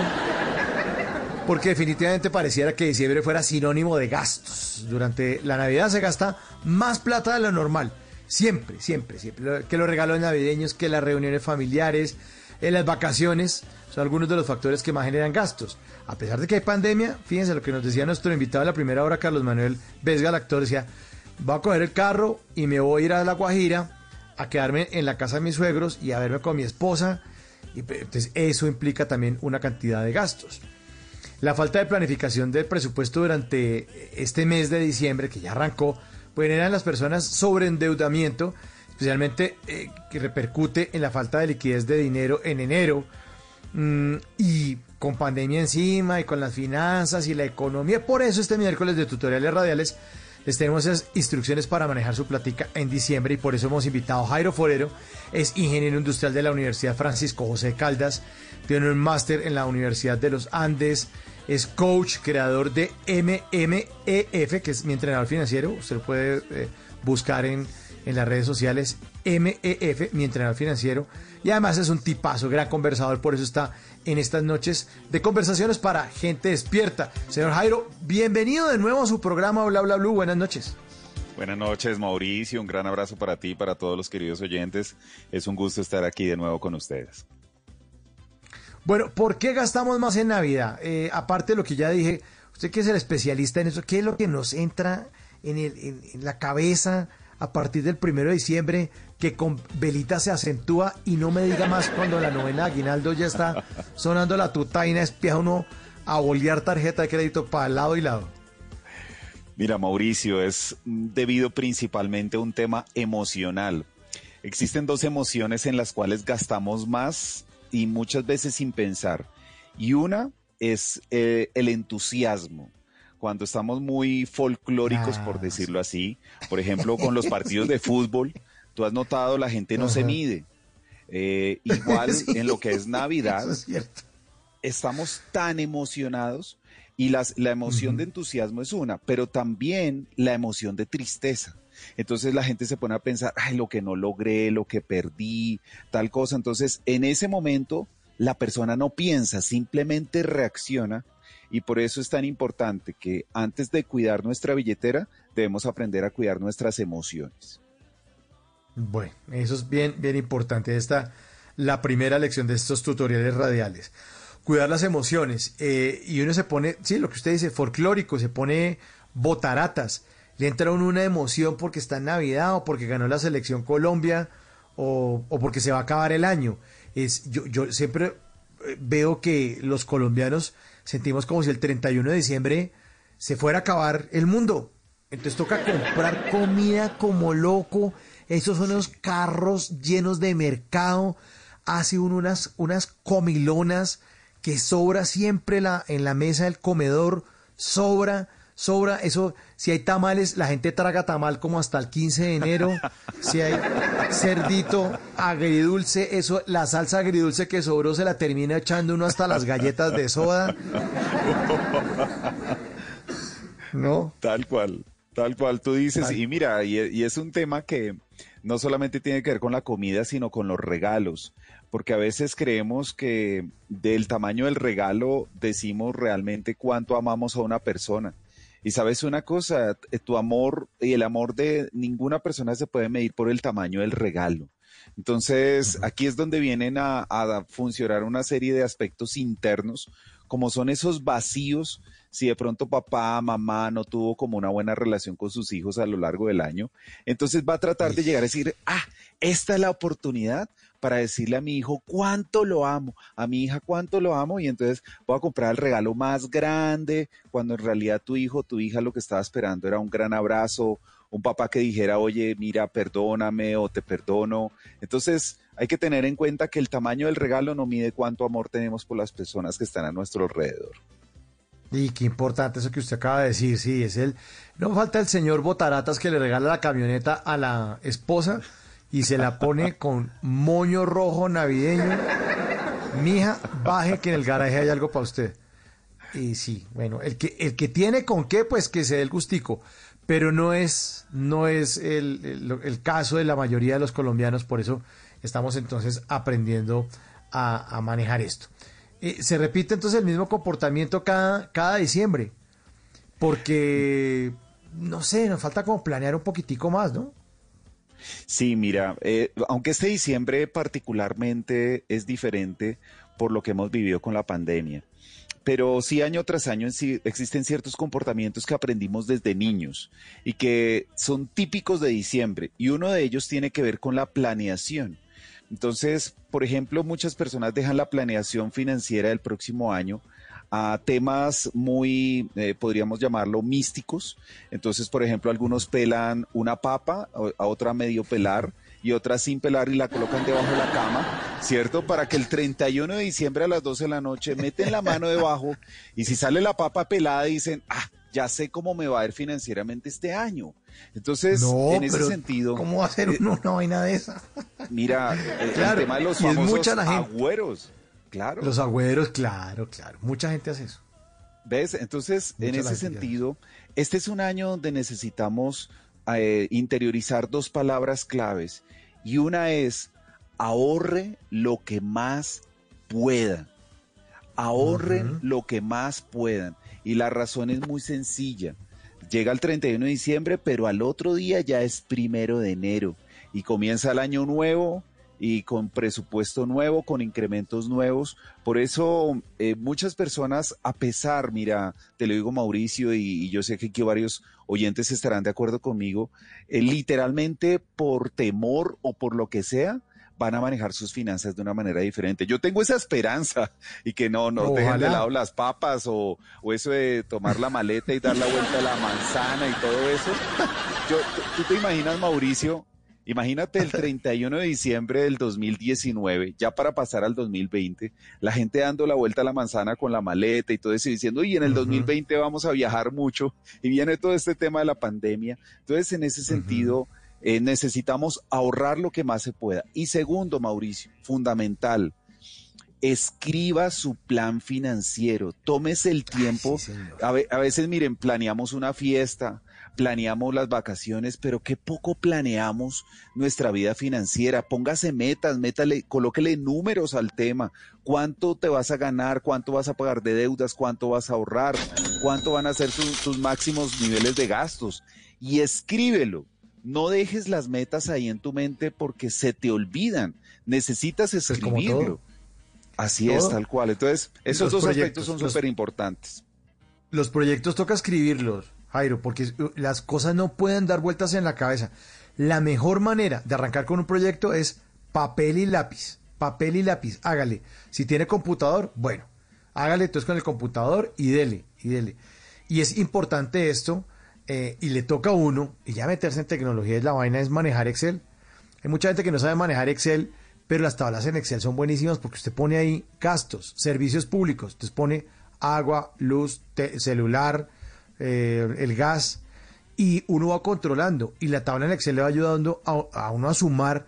Y cuando uno suma esos gastos, que como dan vueltas en la cabeza, uno dice, no, eso es más o menos unos 45 mil o 4 mil 500, que ya no me acuerdo. No, cuando uno pone esos gastos ahí y los tiene visualizados y se da uno cuenta en la pantalla de un computador o si quiere hacerlo uno en el cuadernito de cuadriculado o lo que sea, uno dice, hijo de pucha, me estoy gastando mucha plata en esta vaina. No me he dado cuenta. Solo cuando uno lo visualiza. O sea, es, es muy importante eso. Escribir, escribir, Jairo. Mira, yo tengo un ejercicio que se llaman tickets financieros y todos los que están aquí escuchándome, miren, se los recomiendo. Apenas sea primero de enero del año 2021, usted comience a anotar todos los gastos, ya sea en el teléfono móvil, pero miren, lo ideal es una agenda y anote todos los gastos, así sea simplemente una botella con agua, así sea corte de cabello, lo que sea, anótelos durante 30 días. Y ahí, Mauricio, realmente se da uno cuenta de dos cosas. Primero, que sí recibimos dinero y que no lo gastamos, pero adicionalmente ¿En qué no lo gastamos? Y ahí uno descubre esos gastos hormiga, esos gastos pequeñitos que uno dice, ay, pero es que es una empanadita, es una arepita, pero resulta que cuando sumas en el mes, te has comido 25 arepas, tantas empanadas y todo eso suma. Entonces, en ese sentido, anotar, visualizar tickets financieros desde el primero de enero del 2020 30 días y te vas a dar cuenta que vas a poder identificar oportunidades para mejorar. Sí, sí, do- 2021, 2021, porque... joven. 2021. 21. Tal cual. Mira, aquí nos escriben en el 316-692-5274, la línea de bla bla bla. Este programa aquí lo hacemos entre todos. Y nos escribe un oyente que se llama Jason, está en Armenia, en Armenia. Y dice, severa frase, cuidar las emociones. Uf, ¿no? La que usted nos está enseñando esta noche. Súper. Cuidar las emociones. Dice, buenas noches muchachos, Dios los bendiga. Eh, un saludo Jason de Armenia, mil bendiciones para todos allí. Bueno, un abrazo también para Jason y esperamos que esté tomando nota porque ya vamos, vamos aquí eh, chuleando. Entonces, controlar las emociones como se lo aprendió Jason. Eh, el tamaño del regalo no es el tamaño del amor hacia una persona. Aquí lo tengo anotado. Ahorrar lo que más podamos, pilas con ese, ahorrar lo que más podemos. Y escribir el plan financiero, como nos enseña usted eh, esta noche. Desde el primero de enero, cuando le baje un poquitico el guayabo, va y tome caldo, un bájese la vaina con la comida del 31, bájese tranquilo. Pero por ahí a las 3 de la tarde escriba el plan financiero. Es, es controlar los gastos y ponerlos en un papel y era que así le rinde a uno más la plata, ¿verdad? Tal cual. Y mira, quiero dar un consejo muy práctico. Y miren, esto en especial para esta Navidad, eh, temas de pandemia y todo ello. Jugar al amigo secreto navideño. ¿Qué es eso? Miren, si ustedes se dan cuenta. En serio, serio, serio. Es llegar y tomar eh, que el regalo para mi hermano, mi hermana, mi papá, mi mamá, el primo, el tío, el gato, el perro, tú sumas 15 regalos y facilitos y son de a 30 mil, no el que regalo, 30 mil, 40 mil pesos o 20 mil pesos, pero si son 15 personas, eso es bastante dinero. Entonces lo más sensato que podemos hacer en familia, sobre todo esas familias numerosas y que están acostumbradas a, a colocar el arbolito de Navidad con sus regalos, jueguen al amigo secreto. ¿Qué significa eso? Doy un regalo y recibo un regalo. Todo mundo recibe regalo, pero de esa manera cuidamos el bolsillo, celebramos una buena Navidad y podemos utilizar esa estrategia para ayudarnos a ahorrar muchísimo dinero. Uf, qué buen, qué buen plan es. Entonces, jugar al amigo secreto navideño, todos reciben regalo, ¿no? Eh, valdr- valdría también de ponerse de acuerdo con la gente que es cercana, de pronto decirle al hermano de uno, venga, me da mamera, no me da mamera, nos ahorramos la plata, ¿no? ¿O qué? O no, Micho, no me dé, yo tampoco le doy, y ya, relájese conmigo. Sí, mira, y es que estos son tiempos en los cuales debemos ser muy directos en eso. Perfectamente una familia podría decir, miren, hagamos una cosa, démosle regalo a los niños, Sí, una pero entre puede- nosotros, sí, eh, entre los adultos pues nos manejamos la situación y todo el asunto, nos apoyamos. Entonces, darle a los niños sí Ah, ah, y pero- los adultos manejarlo. Lo- lo- lo- lo- se cortó un poquitico, Jairo. Eh, que, eh, estamos hablando de una familia, una, familia una familia que... Es que Numerosa. le perdí la comunicación. Ah, ok, una familia numerosa, te- sí. Te decía, por ejemplo, eh, la- una familia que pueden entre adultos llegar y decir, oiga, miren, démosle regalo a los niños. Que Eso. ellos, ellos se disfruten la Navidad. Y nosotros, pues, no tenemos necesidad de regalos desde que estemos juntos, desde que tengamos salud, pero los niños darles su regalo, esa es una manera que también sensatamente podemos cuidar mucho del bolsillo. Lo que le diga. Ah, este pelado ya se, sí, se quedó sin regalo el porra alevoso. Bueno, hablemos de, ya hablamos de planificar. Hablemos de no endeudarse, que es muy, muy, importante. Sí, mira, eh, eso de llegar y endeudarse en diciembre para arrancar el año nuevo con deudas nuevas no es una buena fórmula. Entonces, eh, ahí yo quiero hacer varias recomendaciones, sobre todo para las personas que me están escuchando, y es, cuiden ese semáforo financiero del 30%. ¿A qué me refiero? Mire, si usted en el mes gana 2 millones de pesos, voy a suponer, puede ser más o menos, es solo para un ejemplo, 2 millones, el 30% de 2 millones son 600 mil pesos. ¿Qué quiere decir eso? Usted máximo se puede endeudar en 600 mil pesos. No se pase ese semáforo. Si usted, por ejemplo, recibe 2 millones y se endeuda y tiene que pagar una cuota de un millón, de millón y medio, oiga, usted se está sobre, sobreendeudando, usted solo, usted sola, se está colocando la soga al cuello. Entonces, tome sus ingresos, sáquele el 30% y eso es lo máximo que usted se puede endeudar en pagos o cuotas eh, mensuales. Entonces, de esa manera, si usted respeta los semáforos financieros, usted va eh, a mantener, porque miren, Navidad también es para disfrutar, eh, también es para gastar, pero no en excesos. Eso es como el alcohol. Eh, muchos accidentes es por temas de exceso de alcohol. Tomarse un vinito, tomarse algo hasta cierto nivel, pero ya cuando te excedes, pues ya es cuestión, el problema es el exceso como tal. 11 de la noche, 31 minutos. Estamos esta noche con Jairo Forero, noche de tutoriales radiales. Miércoles de tutoriales radiales. Aprenda a manejar la platica en diciembre para no estar llorando en enero. Viene música de los años 90, pero en la segunda parte vamos a continuar en esta gran charla para aprender a manejar el billete. Y aquí le tengo una canción de 1900, sí señor, de 1992. Cristian Castro, No Podrás. Música de los años 90 en Bla Bla Blue. Bla bla blue. Conversaciones para gente despierta. Tal vez te olvides de mí, tal vez me olvide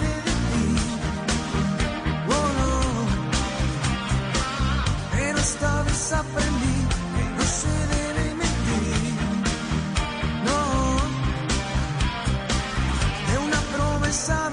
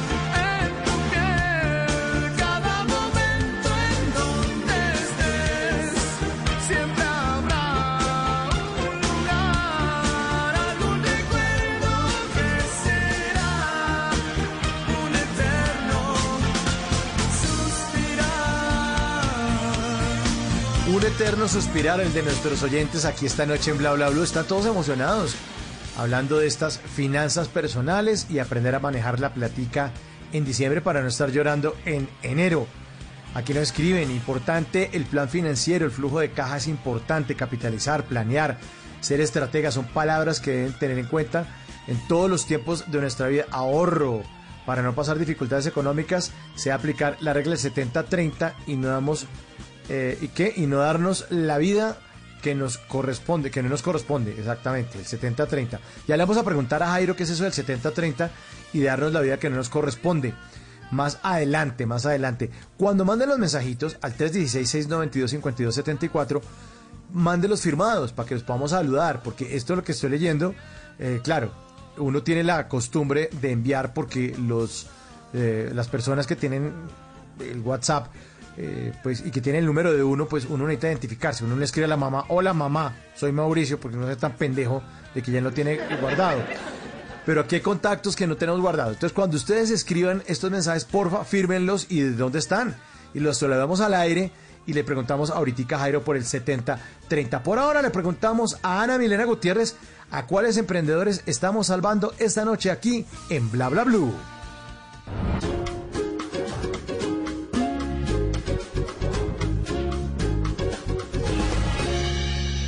Noticias Caracol y Bla Bla Blue se unen para apoyar a los emprendedores de nuestro país. Soy Ana Milena Gutiérrez y hoy les quiero presentar tres emprendimientos que ustedes pueden apoyar porque estamos seguros que unidos podemos seguir adelante. Les presentamos Dararte, una marca que ofrece artículos tejidos en cinta de polipropileno recuperada. Hola, yo soy Naito Salamanca, creadora y diseñadora de la marca Dararte. El día de hoy quiero compartir con ustedes parte de mi proyecto. Es un proyecto hecho con amor eh, a partir de la búsqueda de diferentes materiales. Conseguí el suncho, que es una cinta de polipropileno con el cual he empezado a diseñar mis bolsos y mis carteras y infinidad de productos que este material permite. Eh, el día de hoy quiero enseñarles parte de los diseños que hemos logrado. Somos un equipo de trabajo que hacemos todo con amor para ustedes.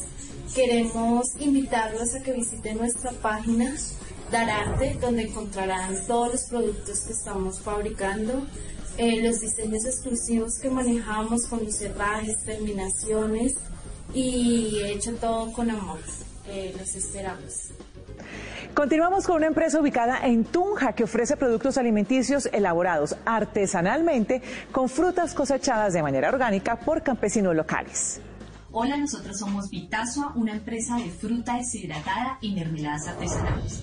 Dos productos que nos recuerdan las tradiciones de nuestros ancestros y los sabores naturales sin conservantes y sin químicos. Todos nuestros sabores y nuestras presentaciones las pueden encontrar en arroba Vitazo Saludable tanto para Facebook como para Instagram o en nuestra página web www.vitazosaludable.com. Apoyamos a todos nuestros agricultores colombianos que no usan agroquímicos en sus productos y seguimos nuestra línea de producción sin químicos, porque nos interesa tu salud y la del medio ambiente. Recuerda, cuidándote con Vitazo, también cuidas el medio ambiente. Y cerramos con una emprendedora que transforma botellas de plástico en macetas decorativas. Hola, soy Laura López, creadora de Meleco, un emprendimiento verde hecho a mano. Ayudamos al planeta reciclando y sorprendemos a nuestros clientes con increíbles y únicos diseños. Meleco nace de la necesidad de reciclar. Transformamos botellas plásticas en lindas macetas. ¿Quieres regalar algo y quieres que sea único? Pídenos tu maceta personalizada y sorprende regalando vida y originalidad. Tenemos envíos a todo el país. Nos encuentras en redes sociales como arroba meleco 2020 y en el WhatsApp al 304-674-0455. Recuerden que pueden enviar sus videos de 40 segundos máximo, grabados de manera horizontal, donde nos cuenten quiénes son, en qué consiste su emprendimiento y cómo pueden contactarlos. Ustedes no están solos. En Noticias Caracol y Bla Bla Blue los estamos apoyando. Bla bla blue. Conversaciones para gente despierta.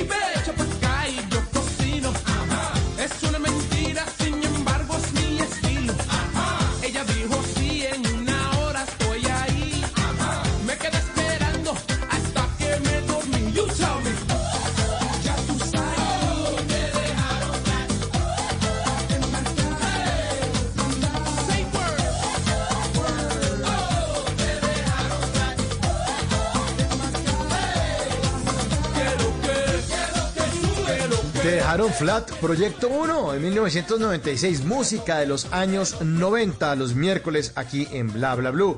Como también tenemos miércoles de tutoriales radiales. Hoy estamos hablando acerca de cómo manejar la platica en diciembre y no andar llorando en enero. Esta noche nos acompaña Jairo Forero, que es el eh, creador de algo muy, muy interesante que se llama MEF.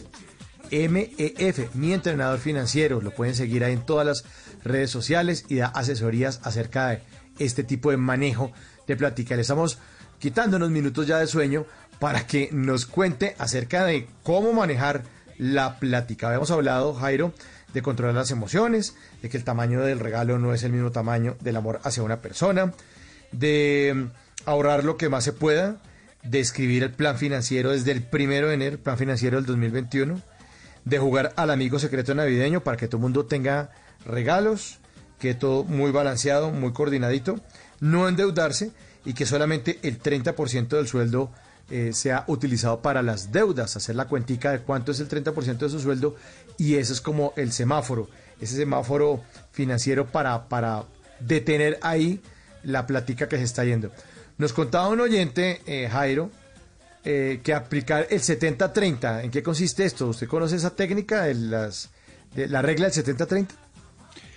Bueno, pues mira, el 30% se utiliza en diferentes ámbitos de las finanzas personales. La más común es que del total de los ingresos, máximo el 30% lo puedes utilizar para deuda, el 70% es lo que tú te gastas y que usas inclusive para eh, vivir, para provisionar como tal.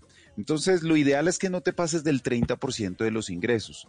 También aplica, por ejemplo, cuando tú tienes tu patrimonio.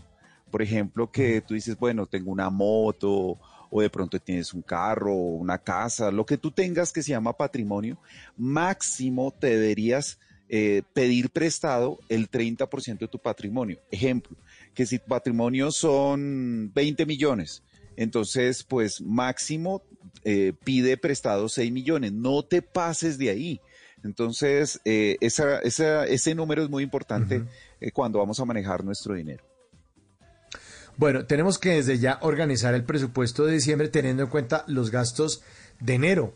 Porque en enero, los que tienen hijos, ¿qué? Ahí vienen uniformes, útiles escolares. Bueno, uniformes no tanto porque, bueno, vamos a... Eso está en veremos todavía a ver si realmente van a volver los niños al colegio. Me imagino que este año los uniformes les quedaron ahí nuevos. Están, pero los útiles escolares, las matrículas, eso sí es una eh, deudita o un egreso ya nuevo, hay que contar con eso desde ya, desde ya porque en enero hay una cantidad de gastos. Tal cual, y mira, no solamente pensar en los que tienen hijos, eh, pensemos en las personas que tienen casa. Eh, Ustedes se han dado cuenta cómo está pasando el tiempo de aquí a unos pocos meses ya debes pagar impuesto predial. Entonces no te esperes a marzo o abril del año 2021 para llegar a decir, ay, qué sorpresa, tengo que pagar predial, ¿cierto? Ay, tan raro, tengo que pagar predial. No, tú puedes desde enero, desde incluso desde diciembre, provisionar. Eso es lo que se llama provisión de gastos. Tú puedes ah, provisionar el SOAT del carro, tú puedes provisionar el SOAT de la moto, el impuesto de casa o apartamento si lo tienes, puedes provisionar las vacaciones.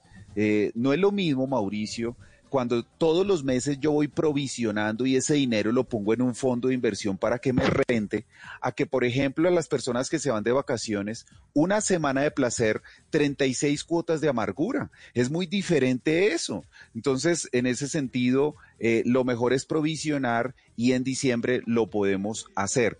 Mauro, algo importante que quiero decirte y a todos los oyentes escúchenme esto, esto de la pandemia nos ha dejado grandes lecciones financieras y una de ellas, necesitamos adquirir nuevas habilidades y nuevas fuentes de ingresos. Mucha gente me dice, Jairo, pero ¿de dónde, cómo voy a generar más empleo si no hay empleo? Y yo les digo, hey, pare, yo no le dije empleo, le dije fuentes de ingresos. Mucha gente no sabe que en Colombia existen fondos de inversión que se abren con 30 mil pesos y que te pueden rentar. En Colombia con 50 mil pesos tú puedes tener una venta de catálogo. Entonces, estoy diciendo que tú puedes tener tu empleo y otra fuente de ingresos adicional. Y, ojo con esto, necesitamos capacitarnos en adquirir nuevas habilidades para tener nuevas oportunidades. Eso de la venta de catálogo es una salida para la varadez buenísima, Jairo. Sí. Buenísima, buenísima, porque son catálogos de productos de los que uno compra en el supermercado, de las marcas que usted quiera, ahí están. Y lo que hace usted es que usted reparte los catálogos entre las personas que conoce, las personas hacen pedido y usted se gana un poquitico de comisión por eso. Si le va bien, le empiezan a regalar productos. Hay productos que son de regalo. Le digo porque tengo una persona muy cercana que está haciendo eso eh, y me contaba que hoy le destapó su caja porque le hicieron pedido unos jabones que no eran para ella y le regalaron un atún de una marca nacional eh, para que lo probara. Y se ganó dos láticas de atún, o sea, pero a costa de los demás, ¿no? Entonces, está ahorrando y como es mercado, se está también ganando paquetes de pasta para preparar. Y además porque esos catálogos tienen de todo, de todo tipo de productos, productos de consumo masivo, maní, de todas las marcas. Pues que no los voy a nombrar para, que, para hacer la publicidad ahí. Pero de las marcas que uno compra en la tienda, las normales, las marcas de jabón, las mismas las mismas. esas, esa, esa, el tema de los catálogos es una muy buena fuente de ingresos adicional, Jairo. Sí, tal cual. Y miren, para aquellos que son un poco más tecnológicos y que pueden entrar a Internet, búsquense en Google algo que se llama marketing de afiliados. Así tal cual, marketing de afiliados. Hoy por hoy, todo este tema de cursos online, libros online, eh, todo esto que se llaman infoproductos, resulta que sin que tú dinero, pongas dinero por recomendar estos productos, hay gente que puede ganar comisiones del 30, 40, 50%. Entonces, búsquense en Google, investiguen, porque ahí hay oportunidades. Y por favor, cambia tu mentalidad. Cuando te digo que tengas varias fuentes de ingresos, no te estoy diciendo que tengas varios empleos. Tú puedes tener un empleo y varias fuentes de ingresos, marketing de afiliados, un fondo de inversión, un catálogo. Necesitamos entender que año 2021 es un gran error depender de una sola fuente de ingresos, necesitamos varias. Qué buen dato esto, Jairo. En serio se lo agradezco en nombre de todos los oyentes. Está buenísimo, buenísimo. Me hace acordar de la gente que está haciendo cosas en Instagram. Hay gente que está vendiendo en Instagram. Y en Instagram, abrir la cuenta, le toma usted con el celular, ahí mismo con el celular con el que la pasa mamando gallo, le toma fotos a los productos que va a vender y contrata o agiliza o, soluciona el tema de la logística para que alguien entregue en la puerta de la casa el producto que usted está vendiendo. Entonces se puede hacer una cosa tan simple como que uno haga arepas de huevo. Y toma unas fotos lindas que no es, ya, ya no tiene que, pues sí, claro, chévere si tiene un primo fotógrafo que le ayuda o si tiene una cámara, hágalo pero no todo lo tenemos. Yo no tengo buena cámara, tengo la del celular. Una buena foto, una cosa provocativa y pone arepas de huevo, habilita un teléfono, el celular, para que le hagan pedidos y le hacen los pedidos por WhatsApp y se coordine la entrega con alguien que lleve el pedido y listo. Y ahí se va empezando a generar otra fuente de ingreso. Buenísimo. Mira, eh, esto es lo que se llama la economía colaborativa. Esto va a tomar mucha fuerza, Mauricio, en el año 2021. Es una tendencia muy marcada. Mira, por ejemplo, personas que de pronto nos están escuchando y que hablan dos idiomas, español y de pronto inglés, que es lo más común. Hay una plataforma que tú te registras gratis y no es que te pongas a dictar clases, simplemente la gente te paga por conversar 30 minutos y practicar. Es una plataforma que se llama Italki, así como suena con I de iglesia, I-T-A-L-K-I, Italki. Y tú te registras y Mauricio, mucha gente no sabe esto. Por simplemente conversar, está, eh, ahí en esa plataforma eh, promedio están pagando entre 25 mil a 30 mil pesos hora. Entonces tú puedes tener eh, simplemente por ah. conversar en otro idioma. Y lo más tremendo, por ejemplo, tú dices, eh, aquí oyentes que dicen, ay Jairo, pero es que yo no sé hablar otro idioma. Pero si tú sabes hablar español, resulta que hay gente de otros países que no habla español y por conversar contigo te pagan 30 mil pesos la hora. Pues esa es una entradita que también puedes tener adicional. O sea que ya me gané 30 mil aquí hablando con usted en esta noche ya. A las 12. Voy a darle el número de la cuenta para que me haga la transferencia de fondos. Bueno, instrucciones para manejar sus finanzas en Navidad y no estar llorando en enero. Hablemos de pagar en efectivo, ¿no? De cuidado con las tarjetas, ¿no? Los créditos, mejor como en efectivo todo, ¿no? Mira, eh, el efectivo tiene sus bondades, pero ahora tiene muchos enemigos. Y quiero hacer ciertas advertencias en temas de seguridad, sobre todo para la época de diciembre.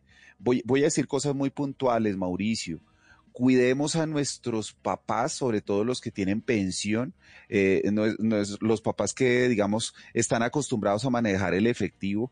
Eh, se ha venido incrementando eh, temas de seguridad o de inseguridad, para ser más específicos, cuando las personas llevan efectivo. Entonces, cuidemos a las personas pensionadas.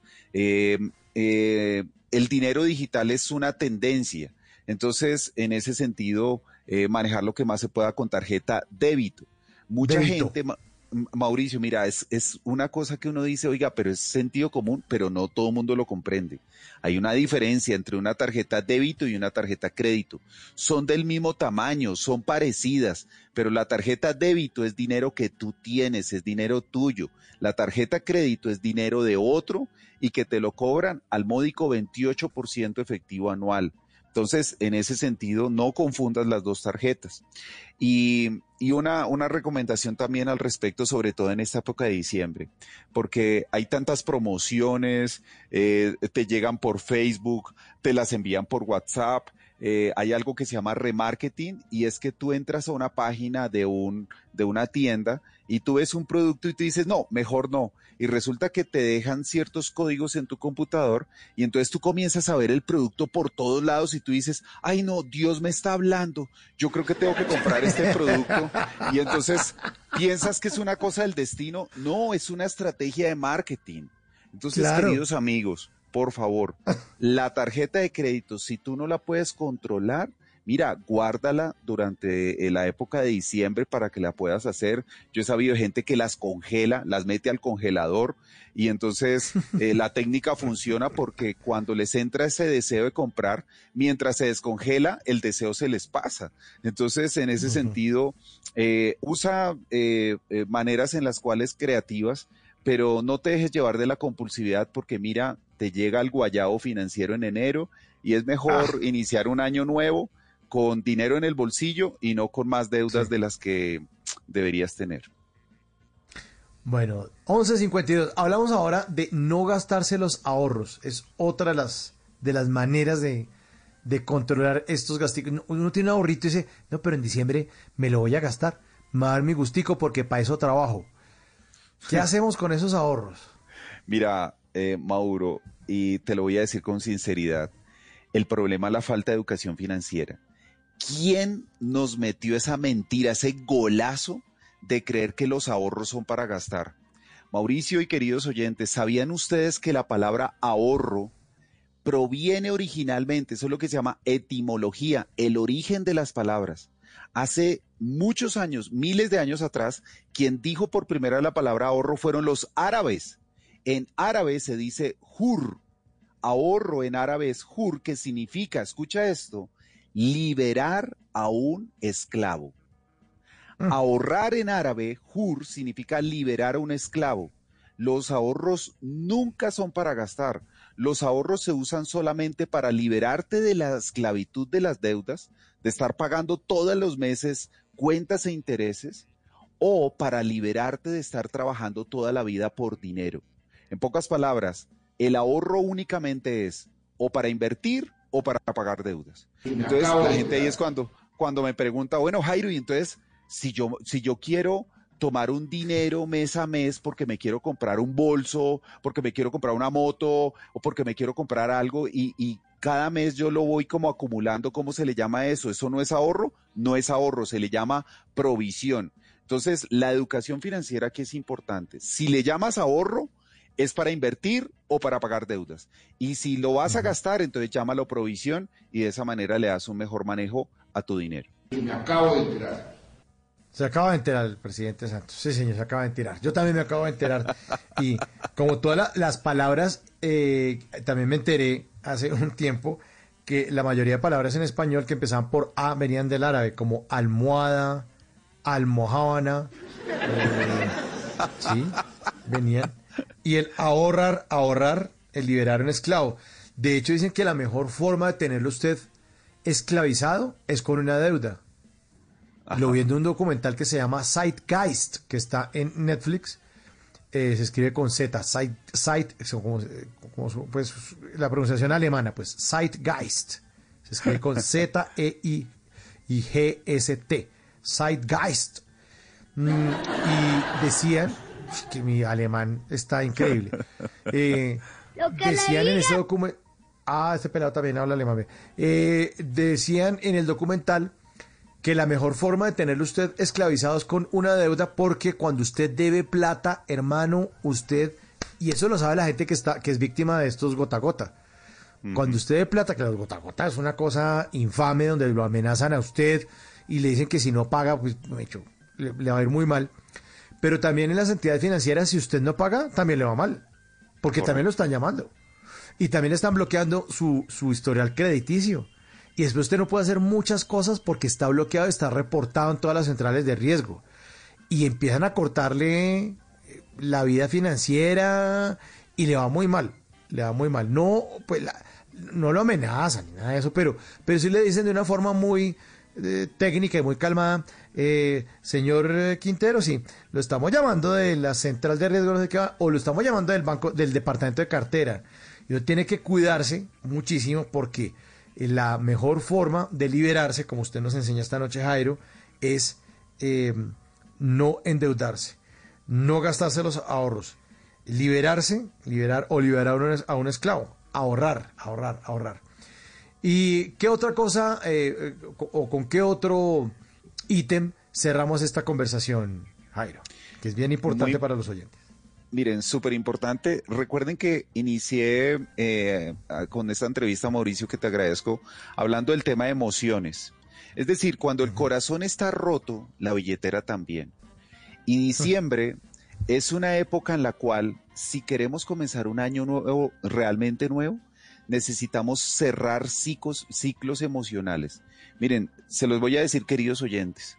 Nosotros hemos hecho investigaciones con colombianos y tenemos demostrado estadísticamente que personas que, por ejemplo, les cuesta perdonar, personas que tienen esas deudas emocionales o de pronto pedir perdón, eh, esas personas que tienen esos ciclos, eh, por ejemplo, tienen una relación por aquí, por acá, cosas como inconclusas, son personas que generalmente no les rinde el dinero. Mire, agarre una hoja de papel y entonces diga, antes de que se acabe este año, ¿a quién tengo que llamar para decirle, mire, ¿sabe qué? Dejemos las cosas así, pero ya listo, usted ganó tal cosa, o venga, ¿sabe qué? Mire, perdóneme, o ¿sabe qué? Mire, lo perdono. Eh, esos ciclos, esas cosas que quedan inconclusas. Eh, hay gente que, por ejemplo, en diciembre se preocupa por lavar las ventanas, por arreglar la casa. Y arreglamos las cosas externas, pero a veces no arreglamos las cosas internas. Hágase una lista de cosas que usted sabe que son ciclos emocionales abiertos, cierre esos ciclos y te vas a dar cuenta que eso no solamente te va a ayudar en tu interior, sino también te va a ayudar en tu billetera. Ah, qué maravilla, Jairo. Muchas, muchas, muchas gracias por estas instrucciones en estos tutoriales radiales para manejar la plática ahorita en diciembre y no tener problemas en enero. Jairo, esta es su casa. Mil gracias por su tiempo. eh, y si no nos hablamos, feliz Navidad y feliz año. Nada, Mauricio, te mando un gran abrazo a ti y a todos los queridos oyentes. Siempre será un gusto estar con ustedes. 1158, música de los 90, sí. Aquí están los pericos. Me late, me late que ustedes van a llamar más adelante a Bla Bla Blue para ser parte de conversaciones para gente despierta.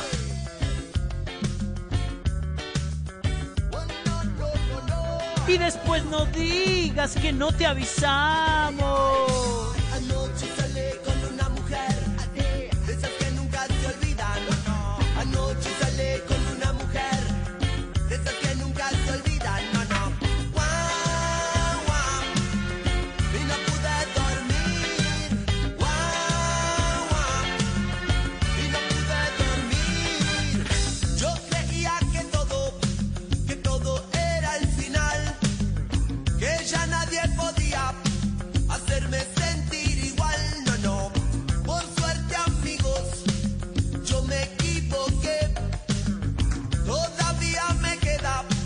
Me late que van a llamar ustedes al 316-692-5274. La línea de Bla Bla Blue. ¿La repito? Sí. 316-692-5274. Vamos todos y hablamos de todo. Viene Javier Segura con voces y sonidos. Y ustedes vuelven en la línea telefónica 316-692-5274. Esto es Bla Bla Blue.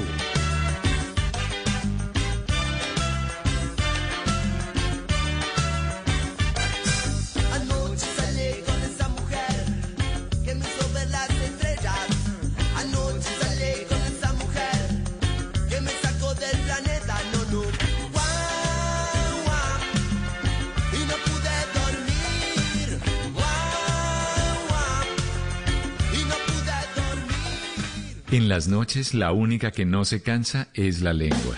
Por eso, de lunes a jueves a las 10 de la noche empieza Bla Bla Blue con invitados de lujo. Le saluda la chilindrina. Soy Bonnie Cepeda. ¿Se habla Michelle Brown? Yo soy Liz Pereira. Checo Acosta, el príncipe del carnaval. Soy Claudia Bamón. Los saludo Alfredo de la Fe. Yo soy María. Con buena música, con historias que merecen ser contadas, con expertos en esos temas que desde nuestra casa tanto nos inquietan y con las llamadas de los oyentes que quieran hacer parte de este espacio de conversaciones para gente despierta. Bla bla blue. De 10 de la noche a 1 de la mañana. Bla bla blue.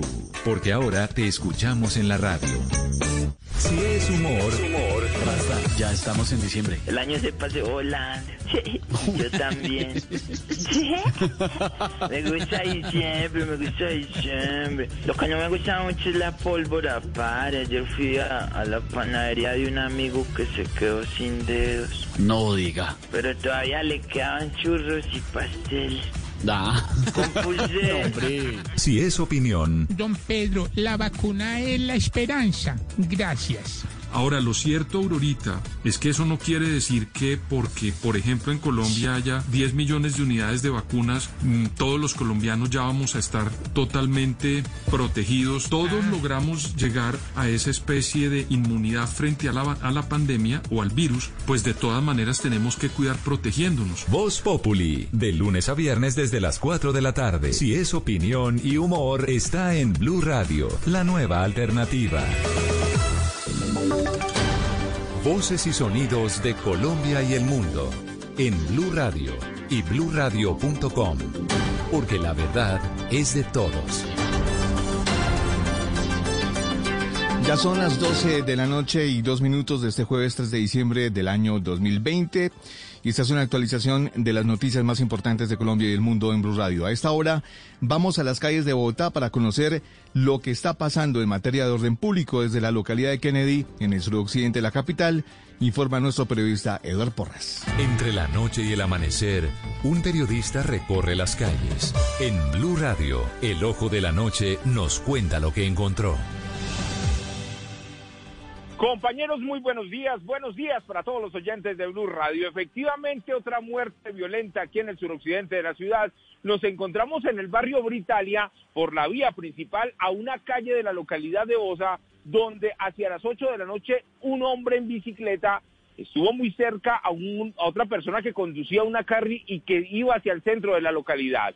Le dispara, huye del lugar en su bicicleta, el hombre pierde el control de su carro, termina estrellado, llega la Policía Nacional, lo encuentra sin signos vitales y de allí el acordonamiento y el gigantesco trancón que todavía se registra en este punto de la localidad de Kennedy. Hace pocos minutos hablamos con el coronel William Arias, quien es el comandante de la estación de policía de Kennedy, y esto fue lo que le contó a Blue Radio. Al verificar eh, los antecedentes de la víctima, presenta nueve anotaciones. Eh, estuvo seis años en cárcel por porte ilegal de armas. Eh, de igual forma, tenía detención domiciliaria por hurto calificado agravado, unas, un, pues, un, digamos, antecedentes bastante importantes. Dice la misma Policía Nacional que puede tratarse de un ajuste de cuentas igual que la persona que murió el día de ayer en la noche también en la misma jurisdicción. La SIGIN está terminando la inspección para reabrir nuevamente la vía y transitar hacia la localidad de Bosa y hacia el centro de la localidad de Kennedy. Edward Porras, Blue Radio. Gracias, Eduard. 12 de la noche y cuatro minutos. Dos integrantes de las disidencias de las FARC fueron capturados en el Catatumbo y deben responder por delitos como secuestro simple, extorsivo y agravado, además de rebelión. Cristian Santiago tiene la información. Un operativo liderado por el Gaula de la Policía Nacional permitió la captura de Yacir Álvarez Ortiz, conocido como el Mono Gerson, y cabecilla de comisión armada de las disidencias del Frente 33 de las FARC en Tibú, además de Ramona Alicia Maya Rojas, alias La Flaca, integrante de esta comisión y pareja sentimental, ambos capturados por los delitos de secuestro extorsivo, rebelión y secuestro agravado. Mono Gerson y La Flaca habrían participado en el secuestro de Willington Vergel, un ganadero de 42 años, en hechos ocurridos el pasado 2018 en el municipio de La Playa de Belén, cuando fue interceptado en su finca y llevado en contra de su voluntad, y por quien exigían una gruesa suma de dinero para su liberación. A los capturados, un juez de control de garantías le dictó medida de aseguramiento en un centro carcelario en Cúcuta. 12 de la noche y 5 minutos en Barranquilla, una patrullera transgénero se practicó una cirugía para cambiar sus cuerdas vocales. El procedimiento resultó exitoso y ahora le permitirá gozar de una voz femenina que tanto deseaba. Ingel de la Rosa. Glotoplastia de Wendler es la cirugía a la que se sometió la patrullera Andrea Cortés para obtener una voz más femenina y acorde con el género que adoptó hace algunos años. El médico que estuvo a cargo de la operación fue el otorrino Antonio Ballestas, quien explicó que el procedimiento consistió en transformarle su laringe masculina en una femenina, disminuyendo el tamaño y adelgazando las cuerdas vocales. ¿Cómo se logra esto? Poniendo un par de puntos en la parte anterior de las mismas con el fin de que sean más cortas, más delgadas y más y que sean capaces de generar sonidos y voz de mujer. Esta joven de 26 años, quien en 2018 logró que la policía la reconociera como la patrullera Andrea Cortés, podrá gozar de su nueva voz femenina en tres a seis meses después de terapias de fonoaudiología. 12 de la noche y 6 minutos, las autoridades investigan el asesinato de una mujer trans en Cali que era prestamista de dinero. Se investiga si el crimen se dio por alguna deuda con su, o por su condición sexual. Alejandro González. Como Joana Moreno, mayor de 49 años de edad, fue identificada esta mujer transgénero que fue asesinada en las últimas horas en el barrio Alfonso López, al oriente de Cali. Las autoridades investigan los posibles móviles de este crimen. Néstor Pérez, activista de la comunidad LGTBI en la capital del Valle, indicó que Joana prestaba dinero y esta puede ser una de las causas de este asesinato. Una mujer que ha venido desarrollando un empleo en Europa, ya se movía por Europa, por Estados Unidos y aparte de eso se dedicaba aquí en Colombia al préstamo de dinero. Puede ser una de las mayores hipótesis de por el no pago de alguna deuda que le tenían a ella, no por eso pude haber sido. Familiares y amigos de esta mujer piden justicia y que las autoridades esclarezcan de manera rápida este crimen. 12 de la noche y 7 minutos, las autoridades buscan a un hombre que asesinó de varios eh, disparos a su esposa en el municipio de Sucre, en Santander. Se ofreció una recompensa de hasta 10 millones de pesos para encontrar al presunto responsable, Julia Mejía. Los habitantes del municipio de Sucre, acá en Santander, están consternados por el homicidio de Joana Ariza Romero, de 41 años, quien fue atacada con un arma de fuego, al parecer por su esposo, quien se dio a la fuga y a esta hora es buscado por las autoridades en el departamento. La mujer era ama de casa y no había denunciado maltrato o problemas familiares ante las autoridades. Carlos Julio Marín es el alcalde del municipio. Lamentablemente murió la señora por, por homicidio y los hechos están en este momento siendo investigados. El pueblo está consternado. Por información del presunto asesino, que es el esposo de la víctima, la policía entrega hasta una recompensa de 10 millones de pesos. Noticias contra reloj en Blue Radio. Y cuando ya son las 12 de la noche y 8 minutos, la noticia en desarrollo, la Fiscalía de Brasil pidió al Tribunal Superior Electoral de ese país retomar y ampliar la investigación sobre presuntas irregularidades en la campaña del ahora presidente Jair Bolsonaro durante los comicios que ganó el líder derechista en el año 2018. La cifra del Ministerio de Hacienda recibió la autorización para solicitar un desembolso por 5.300 millones de dólares por medio de la línea de crédito flexible que recientemente el Fondo Monetario Internacional le amplió al país hasta por 17 mil millones de dólares. Y seguimos atentos a Japón porque quiere prohibir la venta de vehículos nuevos de gasolina o diésel en unos 15 años como parte de sus esfuerzos por alcanzar la neutralidad de carbono para el año 2050. La ampliación de estas y otras noticias en blurradio.com y en Twitter en arroba blurradioco. Continúen disfrutando de Bla Bla Blue. Conversaciones para gente despierta.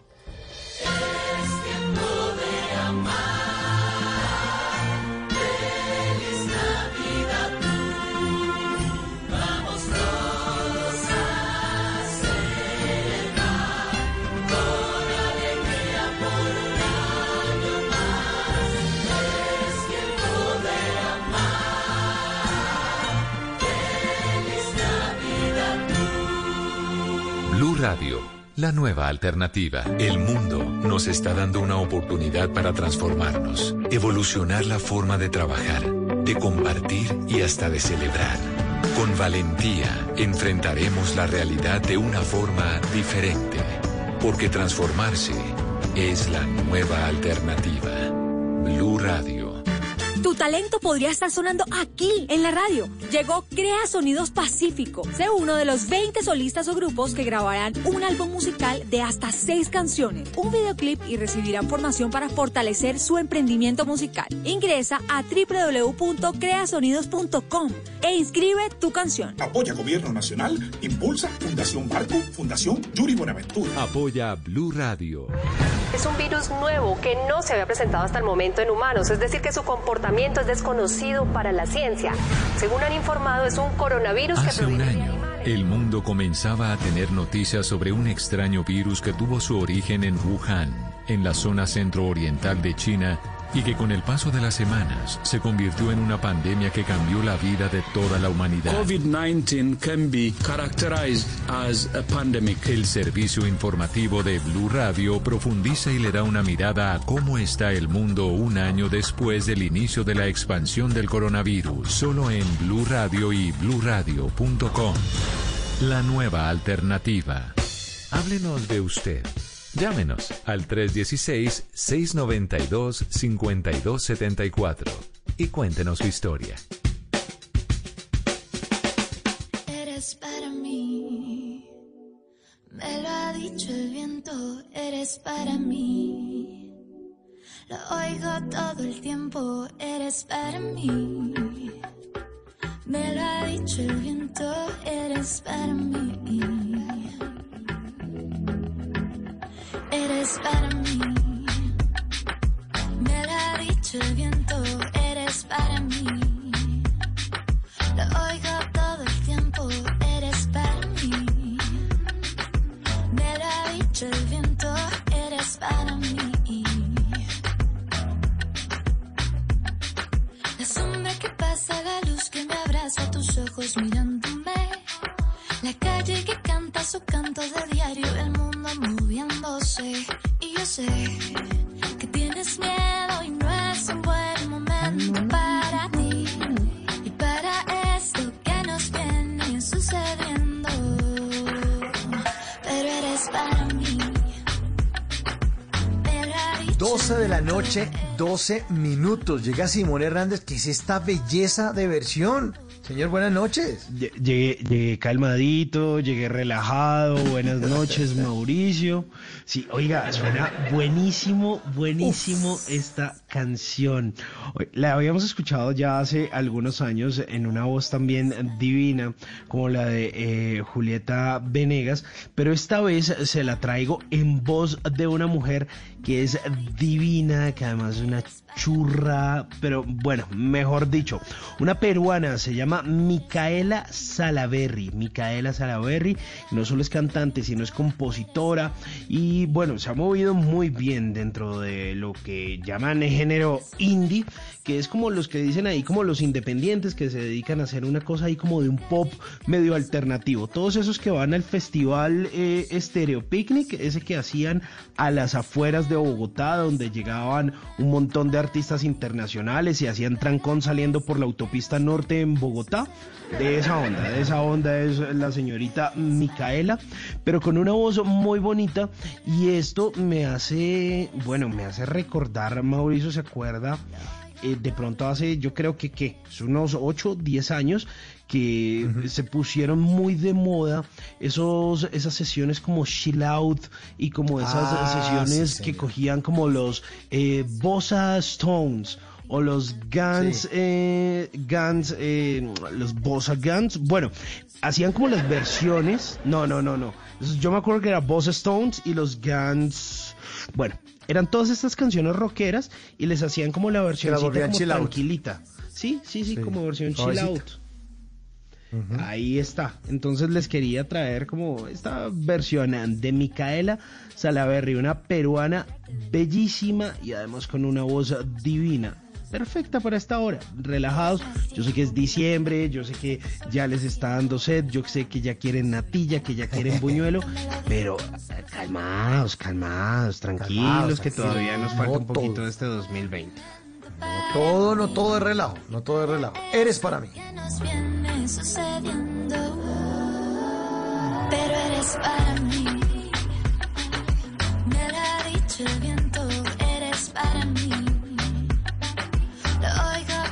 versión les gustará más a los oyentes? ¿La de Julieta Venegas, que es la original, o esta?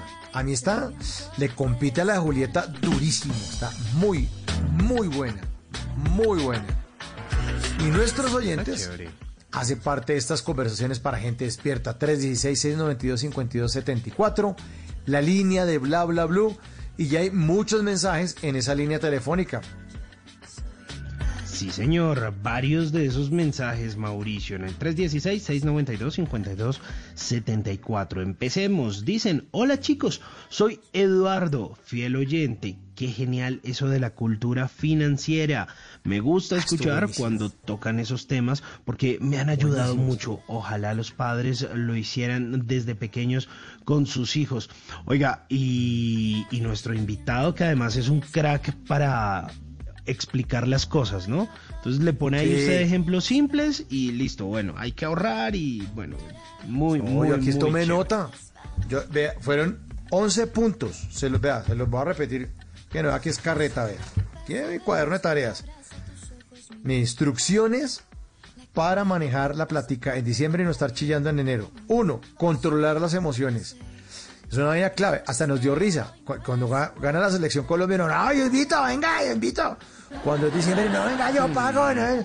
Y regálele cosas a todo el mundo. y Pilas con eso, pilas con eso, porque dice que cuando uno está entusiasmado, gasta más plata. Entonces, controle las emociones.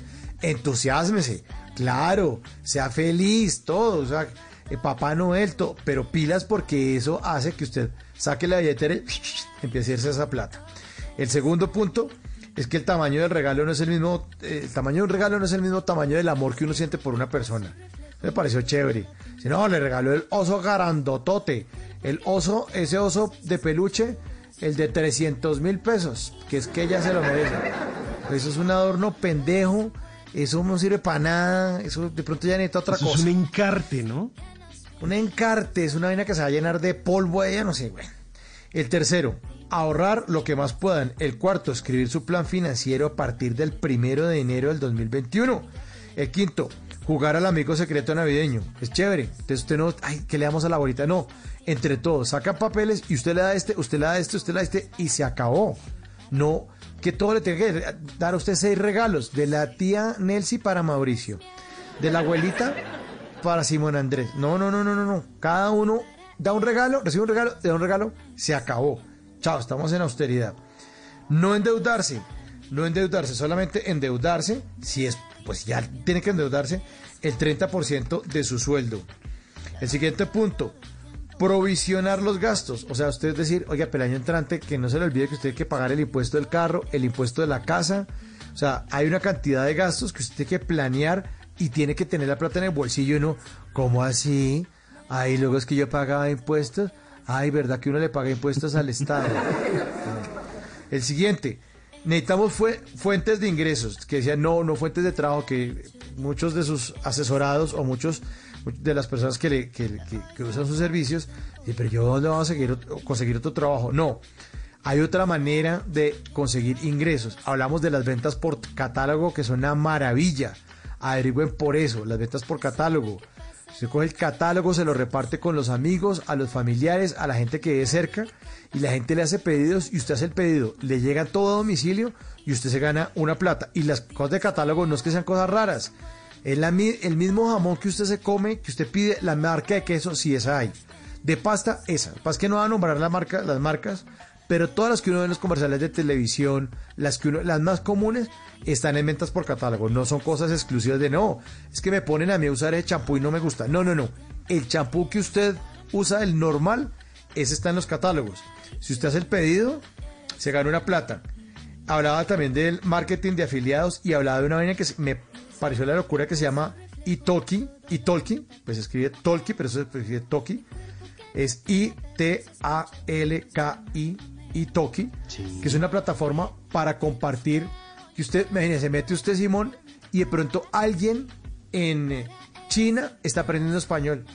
Y, y le pagan a usted entre 25 y 30 mil pesos porque en una hora usted habla español. Claro, coge al chino y le habla más despacio. Sí, No me lo va a enredar, no me lo va a enredar. Le pregunta que quién, a quién le cobramos el coronavirus. ¿A quién se le pasa la cuenta de cobro por el coronavirus? Le pregunta ahí en- en- ¿Cómo es? ¿Cómo diría en suave español? Le pregunto a usted. Lo que le diga, eh, pégalo, ay, pégalo, acuéstese, chino, berraco, son, la- son las 12 y 20, pelado. En serio, acuéstese. Eh, imagínese, le pagan a usted por hablar español. Y no, tie- no es dictar clases. Pues yo no sé dictar clase de inglés. No, no, pues, ¿usted sabe hablar español? Sí, yo hablo aquí español. Bueno, entonces metas, hermano, porque le puede, se puede ganar una platica ahí. Porque puede haber un alemán que quiera hablar español. Y entonces usted le habla en español, le habla despacio y pum, le consiguen en la plata. Me imagino que te tocará meter allá todos los datos y toda la vaina para que le metan la plata. Otro que trate de pagar cosas en efectivo, pero ojo, que no es sacando los 60 millones de pesos del banco del efectivo y se va con su abuelita para que lo acompañe. Ella va con un chal y un paraguas y andan súper protegidos. No hay que andar con la plata en efectivo por la calle. Habla de las pensiones, de las primas. Ojo, porque el ladronerío, si en pandemia estaban eh, pilos, imagínense ahorita. No se gaste sus ahorros. No se gaste sus ahorros porque él decía que la palabra ahorro significaba liberar un esclavo. Usted se quita de la esclavitud apenas usted salga de todas las deudas. Y vuelve eh, Jairo al final y dice, cuide sus emociones. ¿Qué tal? ¿Le di bien la lección o no, Simón? ¿Cuánto aquí? Está buenísimo. Buenísimo. Buenísimo. Muy bien. Me Póngame carita feliz, me por lo menos, No, porque me ¿Carita feliz? Listo. Sí. Tome, do- Carita dos feliz. caritas felices. Bueno, ¿qué? Llamadita, llamadita de nuestros oyentes. Ahí, ahí está, en el 316-692-5274. No solo dejan sus mensajes, sino que esta hora es de ustedes, de los oyentes, y estamos pendientes de recibir sus llamadas. A las 12.21 minutos, ¿con quién hablamos? Hola chicos, buenas noches. Hola, buena noche. ¿Cómo están? Todo ¿Por muy qué bien, ponemos de coqueto? Espera un momentico, qué pena, No, Simón. no, ¿Por qué? Es que, además porque el hola que- alargado. Si todo... Porque es que ella, eh, ella, ella, ella nos saluda así. Bueno, ¿me, me, me puede decir su nombre, por favor? Marilyn, mi nombre es Marilyn. Mire, Marilyn nos saluda como, hola, buena noche. Y yo, pues, yo le digo, hola. Claro, pues, uno, uno tiene que ponerse acorde con la oyente. Ya me hizo sonrojar. Bueno, ¿Y le pusieron eh, la ¿estudias música? o trabajas? trabajo, trabajo. Trabaja y dónde vive. Yo vivo en un pueblito que se llama Oando, que es del departamento del Valle, que está más cerca a Cartago Pereira. Ok. O ando Valle Lo aclaro Cauca. porque eh, cuando dicen Valle, entonces todo el mundo piensa que, que hablas así, ¿oís? Como los caleños, pero no, no. esta parte, esta parte de acá somos más paisas. Eh, Sí, esa, Sí. eh, toda esa parte del norte del valle es muy, muy paisa. Muy paisa, correcto. Somos muy paisas. Por, por, por toda la cercanía ahí a, Armenia y, Pereira, y bueno, claro que sigue sí. siendo ahí zona medio, medio cafetera. Sí, bueno, ¿y, y a qué se dedica? ¿Entre- ¿En qué trabaja? Eh, trabajo en una granja de cerdos. Vea, pues. Horticultura, Y, me ¿no? imagino. Ok, y en esta época eso debe estar súper movido. Realmente, gracias a Dios, todo el año. Eh, no, Todo el año. Todo el año, todo el año se produce carne de cerdos. Todo el año consumimos carne de cerdo. ¿Cuántos Pero- cerditos tienen en esa granja? Wow. Mm. Guau, 2.700. ¿ladran? 2.700 cerdas. Ush, Sí. 2.700. Entran a parir y unos mil lechones que nacen semanalmente, más o menos. ¿Mil lechones? Más o menos, más contados, porque Pero así es mi- muy fuerte realmente. Pero son 2.700 y nacen mil semanales y los otros pa'l papayén, son los que sacrifican. Hasta luego. Bueno, sí, es, es todo un proceso. Oh. Es todo un proceso de los ah, de las eh, mamás, digámoslo así, eh, que ya cumplen su ciclo, entonces van a ser reemplazadas por los otros pequeñitos que ya van haciendo su proceso, que mm, tienen ciertas características para reemplazar, digamos, las que ya no pueden parir más. Claro. ¿Y, y cuántos, cuánto se demora el embarazo de una marranita, de una cerdita? 117 días. 117 días, o sea, esto viene a ser 117, cuatro meses, espere, a ver, sí, sí, cuatro meses aproximadamente. Sí. Y, y una, y, y un cerdo, ¿cuánto se demora en, cuánto dura la niñez o cuánto dura, no sé, ya que pueda crecer y, y- y ser pues rentable en el negocio? A los 21 días eh, los animalitos son despetados. Ya pasan a comer, digamos, solos y se ya empiezan a engordar.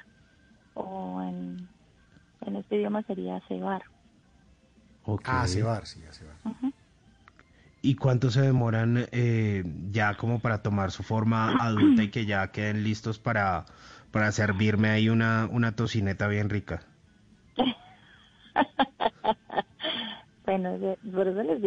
Hey guys, it is Ryan. I'm not sure if you know this about me, but I'm a bit of a fun fanatic when I can. I like to work, but I like fun too. It's a thing. And now the truth is out there. I can tell you about my favorite place to have fun. Chumba Casino. They have hundreds of social casino style games to choose from with new games released each week. You can play for free anytime, anywhere. And each day brings a new chance to collect daily bonuses. So join me in the fun. Sign up now at chumbacasino.com. No purchase necessary. VGW Group. Void were prohibited by law. See terms and conditions. 18 plus. mi tema. Ellos pasan a un lugar que se llama la pre-ceba, que es como Ajá. antes de la ceba, eh, y se les llevan a unos determinados días, no recuerdo en este momento cuánto, porque la verdad eso no es muy fuerte, y se los llevan a otro lugar, digamos a otra granja, donde los van a cebar y ya hacen el proceso de engorde.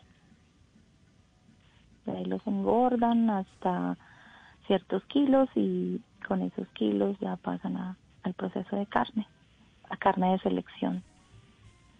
Bueno, pero usted está muy para- bien informada. Para embutidos, Usted carnes para- Pero es que eso fue un curso aquí de porcicultura. Pero usted está muy bien informada y usted nos dice No, que, no, que no es su área. Entonces, ¿cuál es su no, no área? es mi área, no es mi área. Yo despacho medicamentos. No tengo nada que ver allá con el campo, el área, pues como tal, con los animales. No, no, no estoy con ellos. Yo trabajo en la farmacia veterinaria. Yo despacho Ok. medicamentos.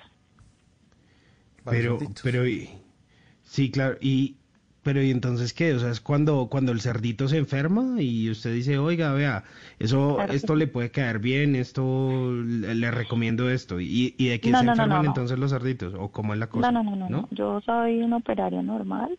eh, no, no tengo eh, la, el, digamos, la pericia para decir, eh, llévale esto, aplícale eso. No, eso lo hace directamente el zootecnista o el veterinario encargado. el Ok, entiendo. Pues yo lo único que hago es que él me pasa una lista de medicamentos o de algunas vacunas porque el proceso con todos los animales, es decir, equinos, porcinos, caninos, es lo mismo, si tiene fiebre, si está cojito, eh, si acaba de parir, pues hay que eh, ayudarle con vitaminas, probióticos, eh, a veces las algunas les da mastitis, que digamos hay que tratarla para que el lechón pueda empezar a, a mamar de allí, entonces solamente como eso, como que despáchame estos medicamentos y eso es lo que yo hago.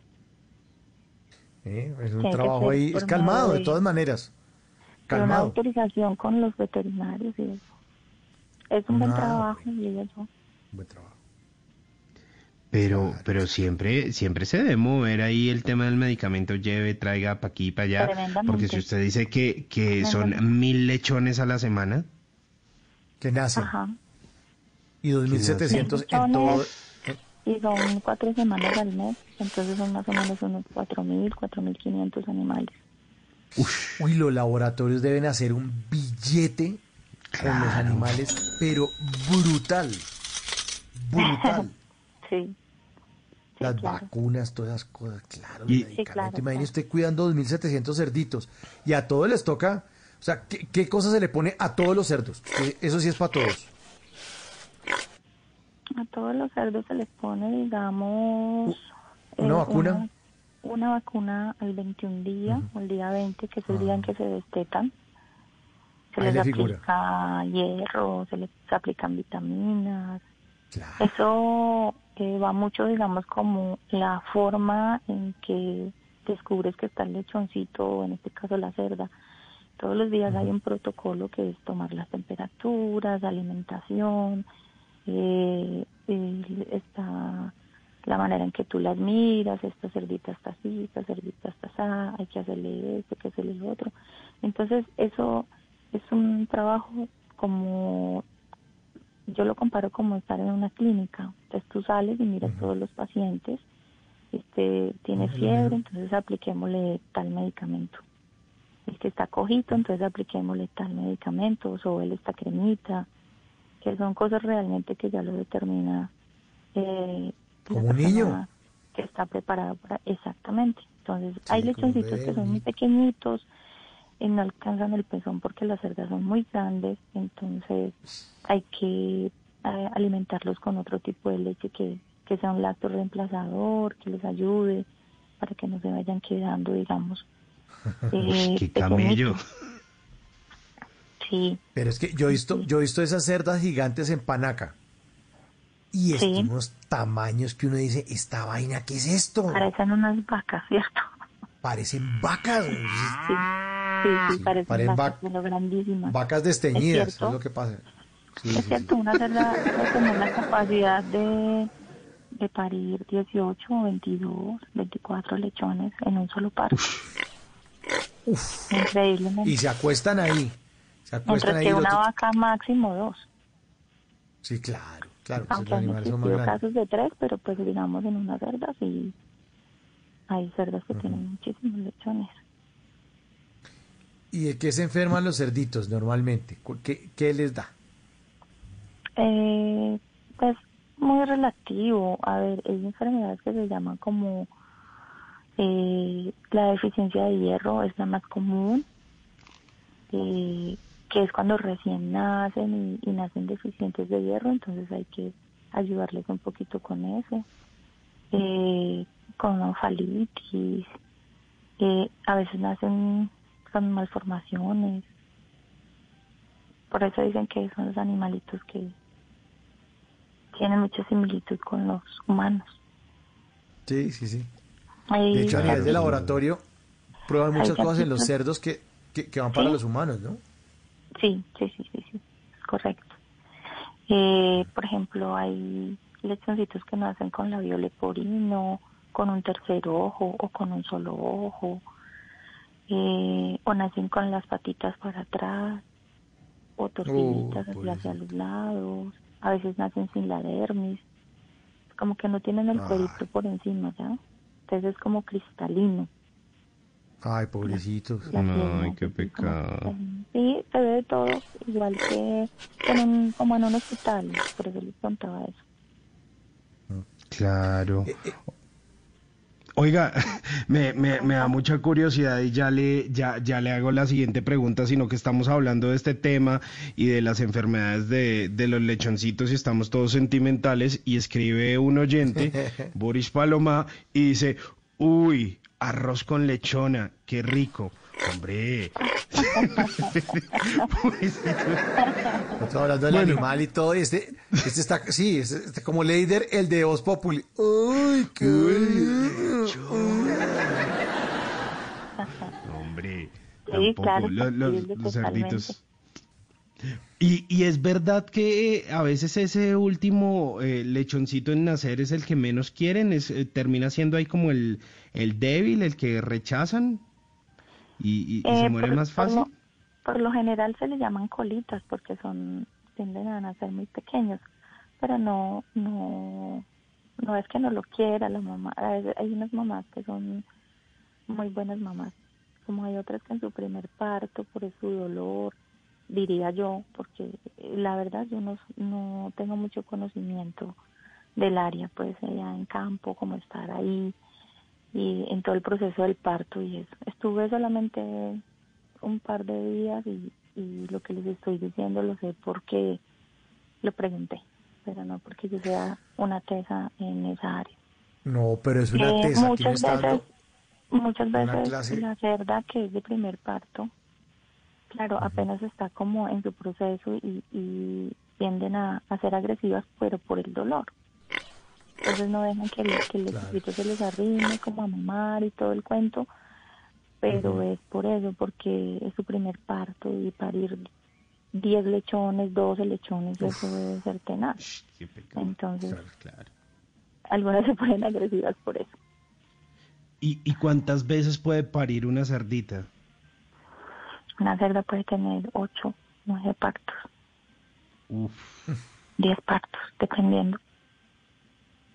Esos son unos parámetros. muchachitos. Digamos que eh, en el sexto parto tuvo una buena camada, una buena, un buen número de lechones, pero resulta que al siguiente eh, salió la mitad de lo que tuvo en el anterior. Entonces, según esos parámetros, serán descartadas, no vuelven a ser inseminadas. ok. O sea que, porque cumplen, sí- como, cum- cumplen como su ciclo de aparición. O sea que si normalmente nacen entre 18, 20, 15, póngale un promedio de 15, y son seis partos aproximadamente, o sea, son 90 hijos. Uy, eso es, eso es muchos marranitos. Casi 100. Y si alcanzan a tener 8, póngale, póngale que sean 8. Entonces son En 10 partos 15. serían 80. Muy bravo. Porque estoy solito. Ay, se metió el burro. Venga. a mi lado. Que no reencarnemos en una cerda. Oye, y hablando del tema, ¿usted eh, tiene novio o marido? Es decir, la pregunta es, ¿ya tiene marrano?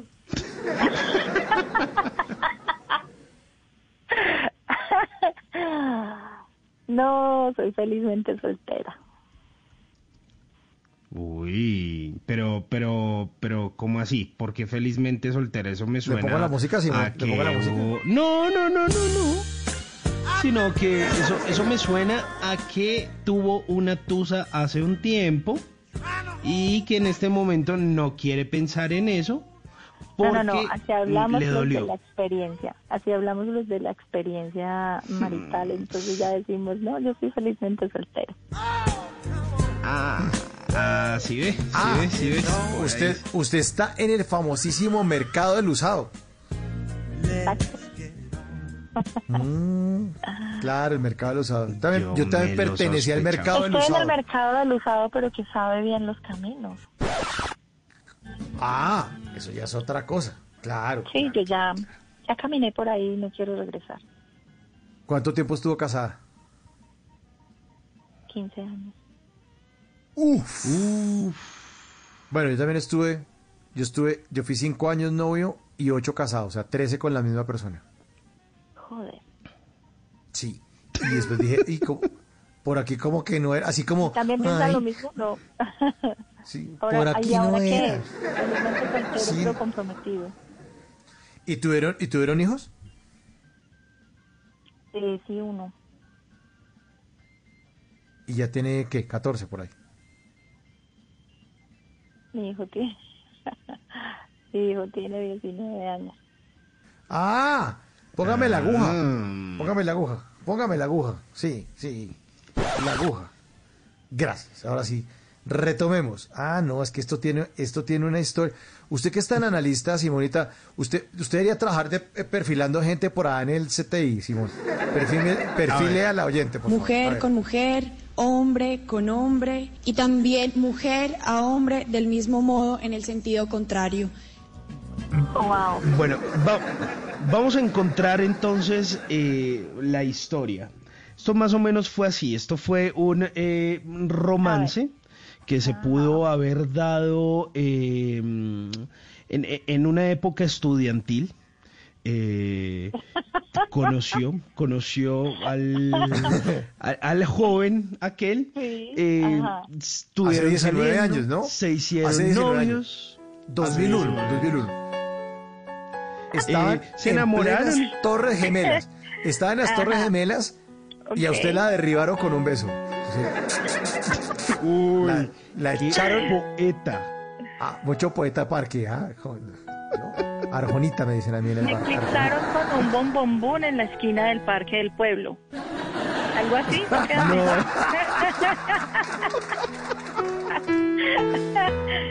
Yo creo que sí queda mejor.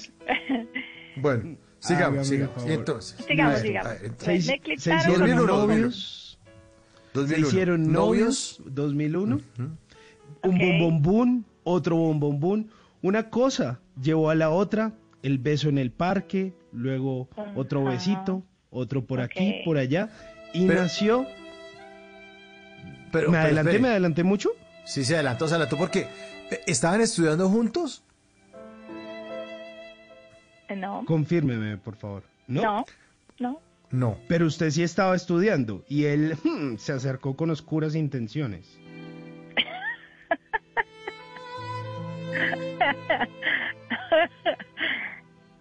Se acercó con el bombombón.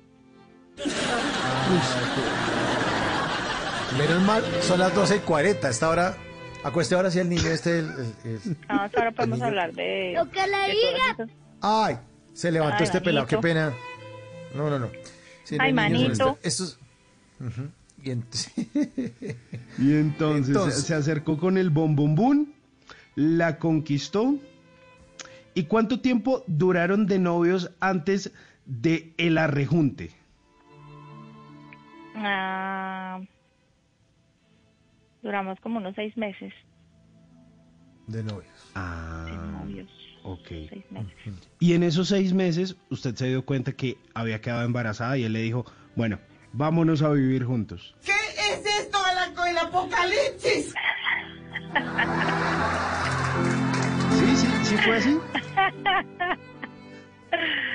No, no fue así. Bueno, en- entonces, bueno, ya, ya, me, me desvirtuó mi versión. No, pues entonces cuéntenos, cuéntenos cómo, Está cómo lejos. fue eso. Lejos, lejos, lejísimo. ¿Estamos lejos? Sí. Sí, sí, muy Uy, lejos. ya sé. Ya sé, ya sé, ya sé. A ver, ¿Cuál es su versión, Mauricio? Mi instinto mire bien la arácnido bola, me dice- la bola. No, sí, hasta ahora sí, me miro la bola. Bueno, eh, mi instinto arácnido me dice lo siguiente. Ajá, Que este muchacho que tiene 19 años sí. no es hijo del personaje con el que usted duró 15.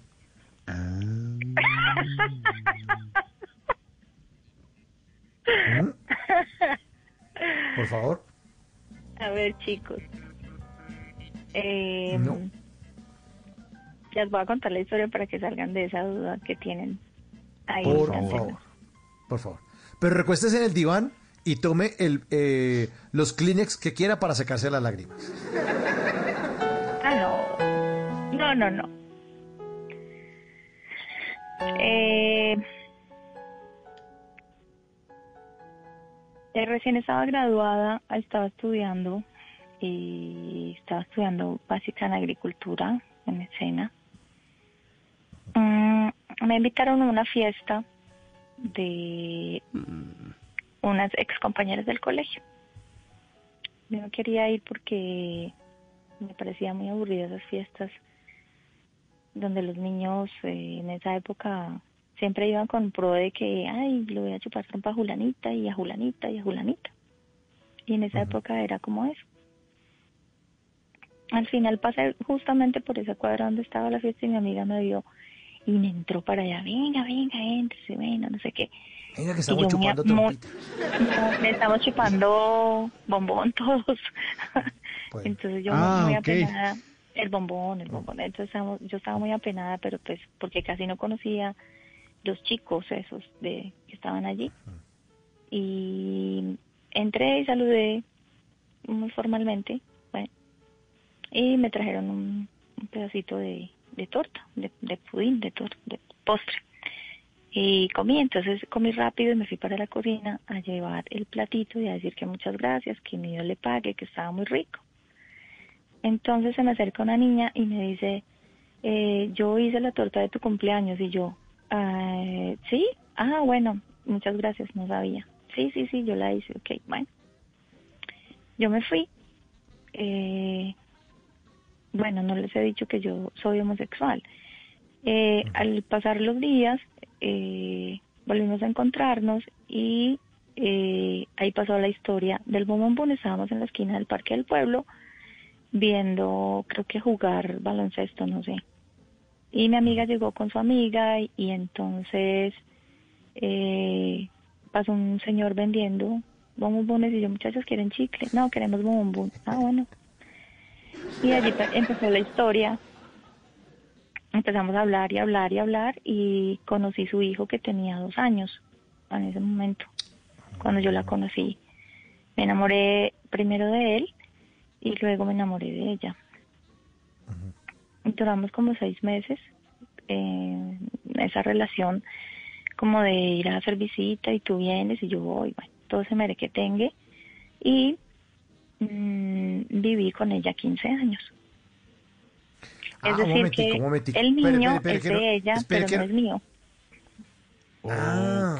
Yo no lo parí, el hijo es de ella. Yo lo conocí a él por ella, él tenía dos años. Primero me enamoré de él y luego me enamoré de ella. Se enamoró de un niño de dos años, ta, ta, ta. ¿cierto? Se le, Sí. y se le activó como el instinto maternal tan lindo el bebé de dos años y después de ella. Es correcto. Así es esta historia. Vivimos 15 años juntas, criamos entre las dos a- Al niño. al niño, que ahora tiene 19 años. Ah, pero entonces el niño no es, o sea, el, el, el, el- el niño es suyo, pero como por políticamente amor. suyo. Sí, Por por, amor. por- por- Ah, digamos, Estábamos era pero fríos. No, en estamos amor pero porque Pasó perdidos. muchos años, pasó muchos años conmigo y vivió todo ese proceso conmigo de su primer día de guardería, su primer día de escuela, Claro. su primer día de cole, su graduación, etcétera, etcétera. Pero, No, pero no hubiéramos- sigue no teniendo adivinado contacto nunca. con él. Sí.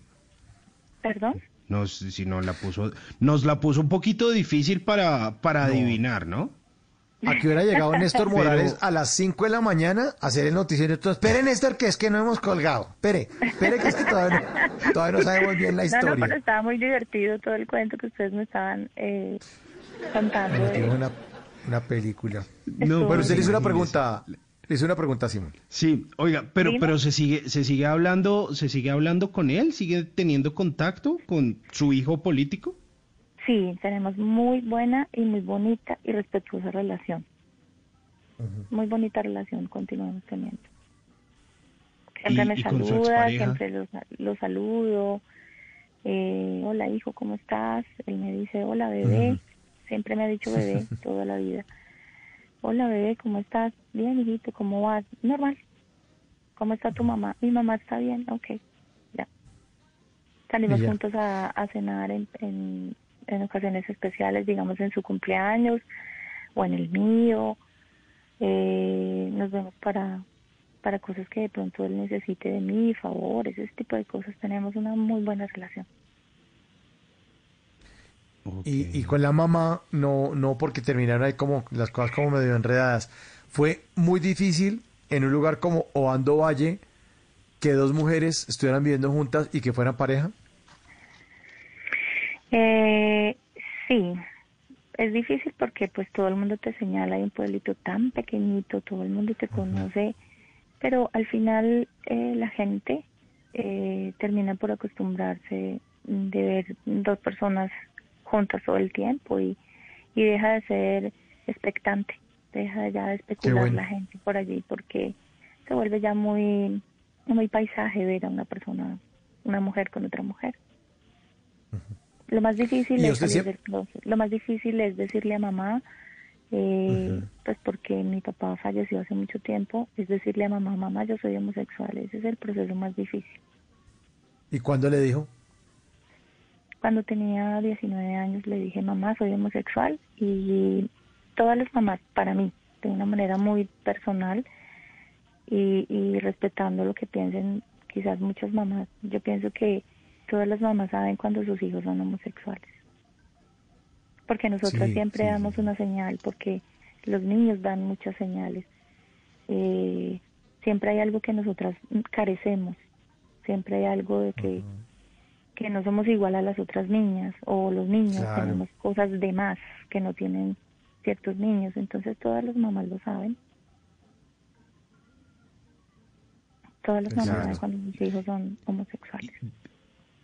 Pero, pero Digo su yo. mamá lo tomó entonces con, con mucha tranquilidad. Mi mamá es, es, fue ese es un amor, es, mi mamá es un amor y mi mamá me abrazó y me dijo, tú sigues siendo mi hija por encima de lo que tú quieras, yo te amo Claro. y lo único que yo te voy a pedir es que no quiero verte en las esquinas haciendo espectáculos, no quiero que estés en las esquinas eh, diciéndole cosas a las mujeres y respetando a las mujeres. Yo quiero que usted, antes de ser homosexual, sea persona. Y a mí eso me quedó ahí para siempre. Qué buena frase esa. Qué bonita Sí. frase. Qué bonita Sí. frase. Me abrazó y bueno, luego llamó a mis hermanos y les dijo, su hermanita es homosexual. No quiero escuchar en esta casa nunca una mala palabra para ella, ni, ni de manera despectiva, ni, ni aquí vamos a ser una familia común y corriente. Nada de homofobias ni nada de eso, porque yo a ustedes no les he enseñado eso. Mi hermano el No, mayor. pero su mamá, su mamá un es una sabia. Mi mamá Es un una sabia. Sin embargo, mi hermano el menor es homofóbico, pero tenemos una muy bonita relación. Nosotros como hermanos somos, pero mi hermano es homofóbico. De ¿Qué tan, pronto, qué tan cierto, qué tan cierto es eso de que la gente homofóbica tiene un homosexual reprimido? O eso es mito urbano, eso es, o eso es relativo, uno no puede generalizar con eso. bueno, yo diría que uno no puede generalizar. Yo pienso que eh, la homofobia va más, digamos, yo hablo desde el punto de vista, porque yo lo tengo muy cerca con mi hermano. Mi hermano es más como por la vergüenza. Qué vergüenza de que a mí me salga un hijo así, o qué vergüenza de que mi hermana sea así, o qué vergüenza. Es más que todo por eso.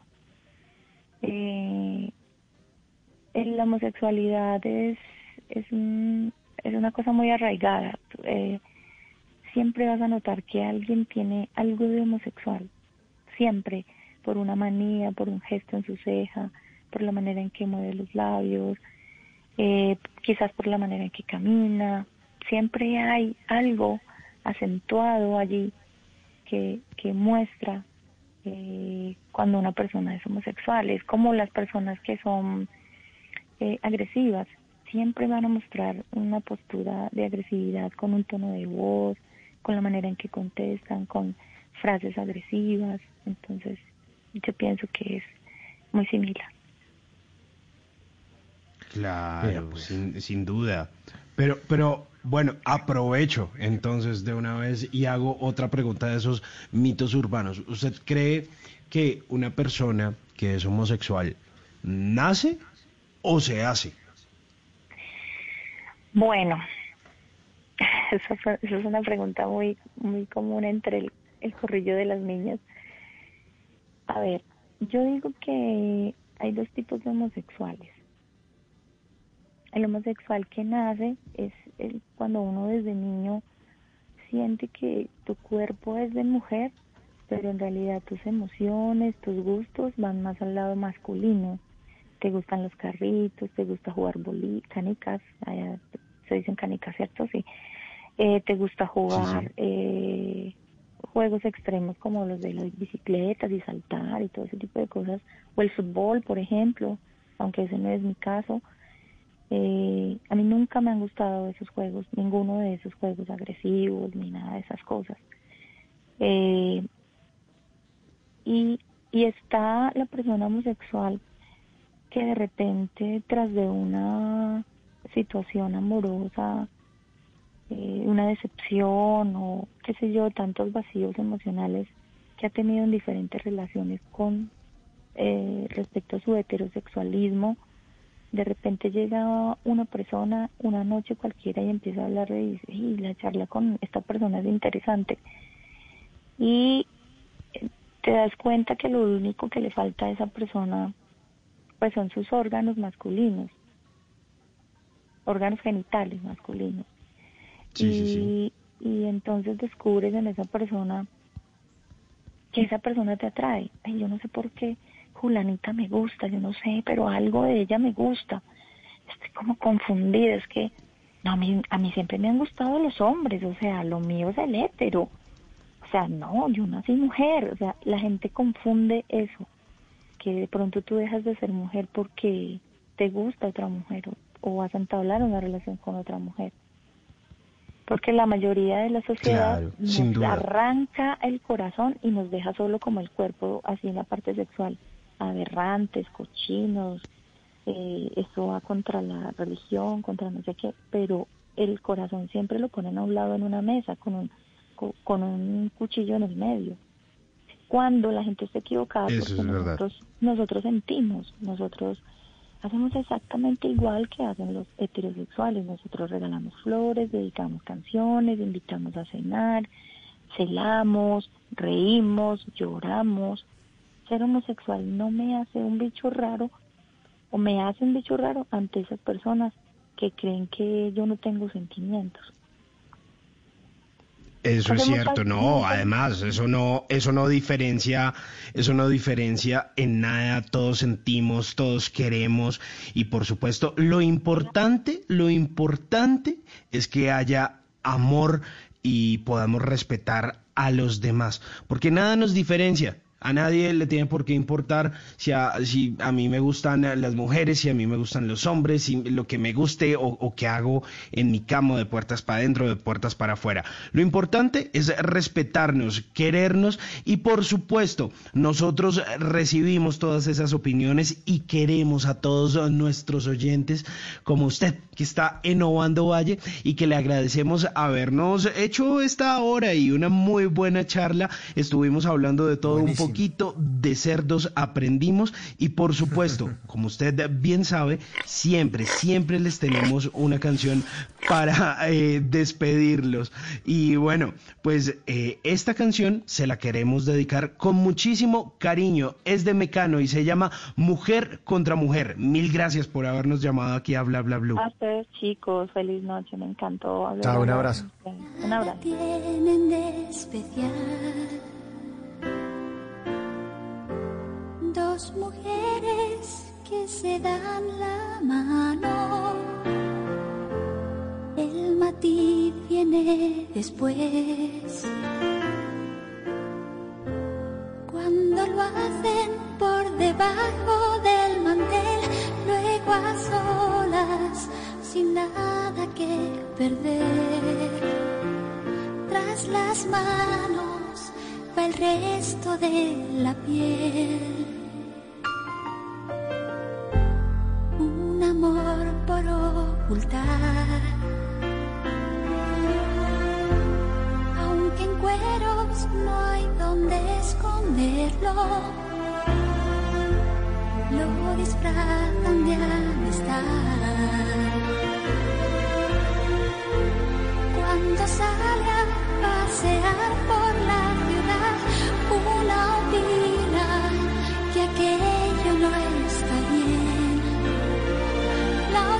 opina que qué se le va a hacer.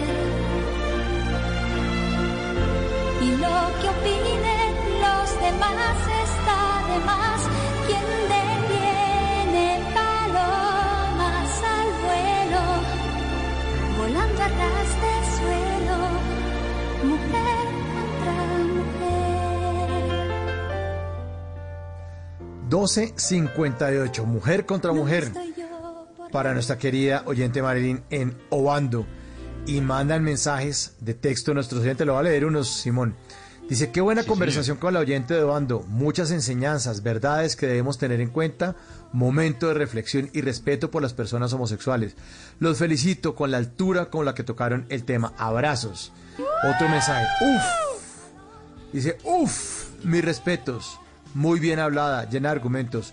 Un aplauso, sí, un aplauso para nuestra invitada, para nuestra oyente. Qué belleza de mujer esta oyente.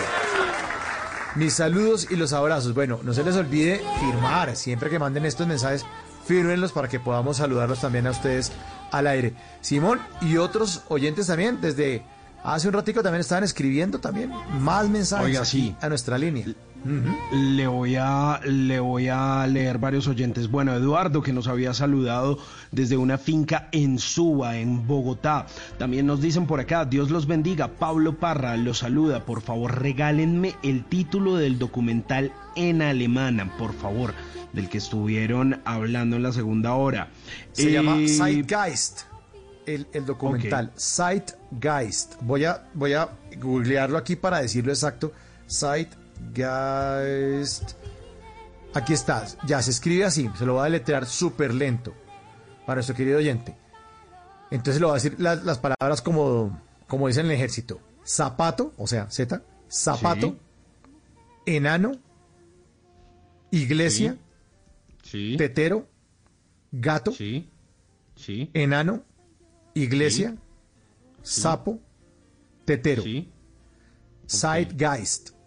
Zeitgeist es un documental donde hablan y dicen ahí que la mejor forma de esclavizarlo a usted es teniéndolo con crédito. Si, us- si usted debe plata, hermano, de ahí lo tienen, de ahí lo tienen. El, el documental es una maravilla, un documental del 2007. eh, es bien interesante. Está, yo lo vi en Netflix, no sé si ya lo quitaron, pero también creo que debe estar en, en, en YouTube, ahí recomendadísimo. Seguramente, Ahí le dimos la respuesta a nuestro querido oyente. Sí, señor. Bueno, voy a terminar con los mensajes, son bastantes, entonces los voy a leer rápido. Gran programa, me he divertido mucho hoy, un saludo desde Cali, Diego Torres. Bueno, ¿será el cantante? No lo sé. Nos No dicen, creo, eh, no buenas sé. noches. puede puede ser, puede ser.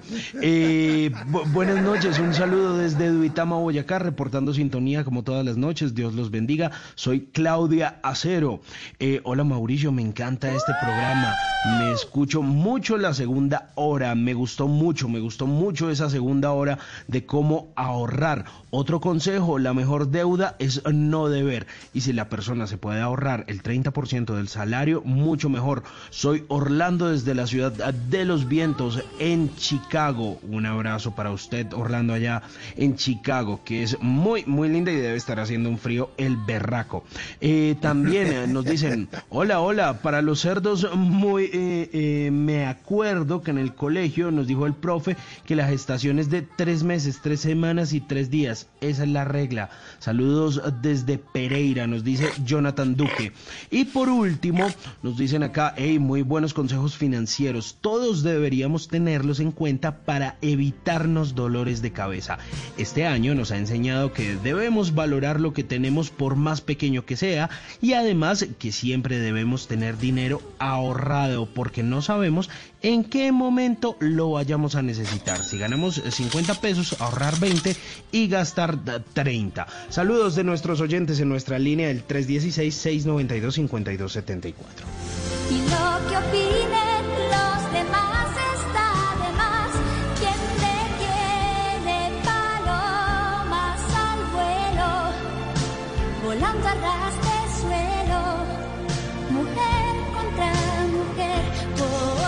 Una de la mañana, dos minutos, ya está listo Javier Segura con la actualización de las noticias de Colombia y el mundo en voces y sonidos.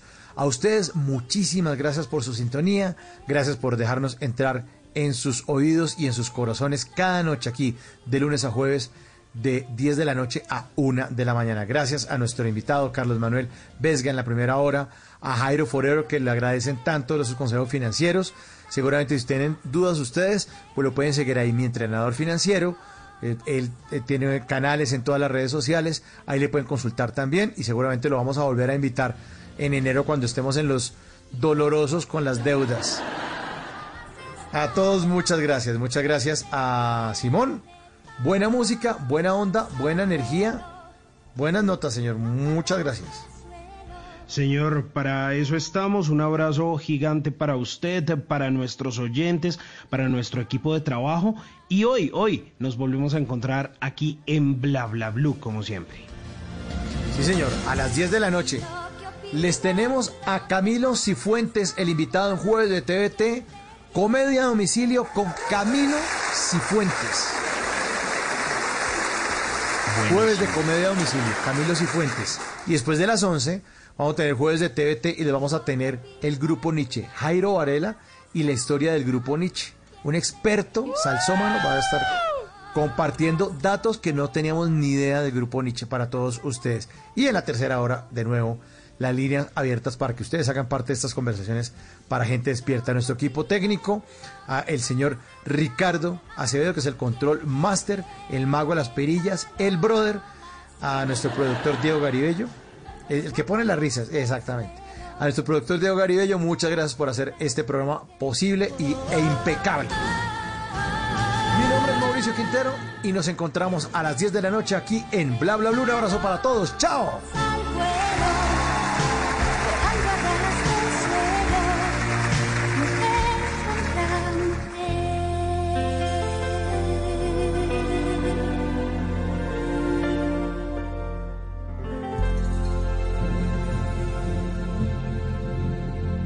En las noches la única que no se cansa es la lengua.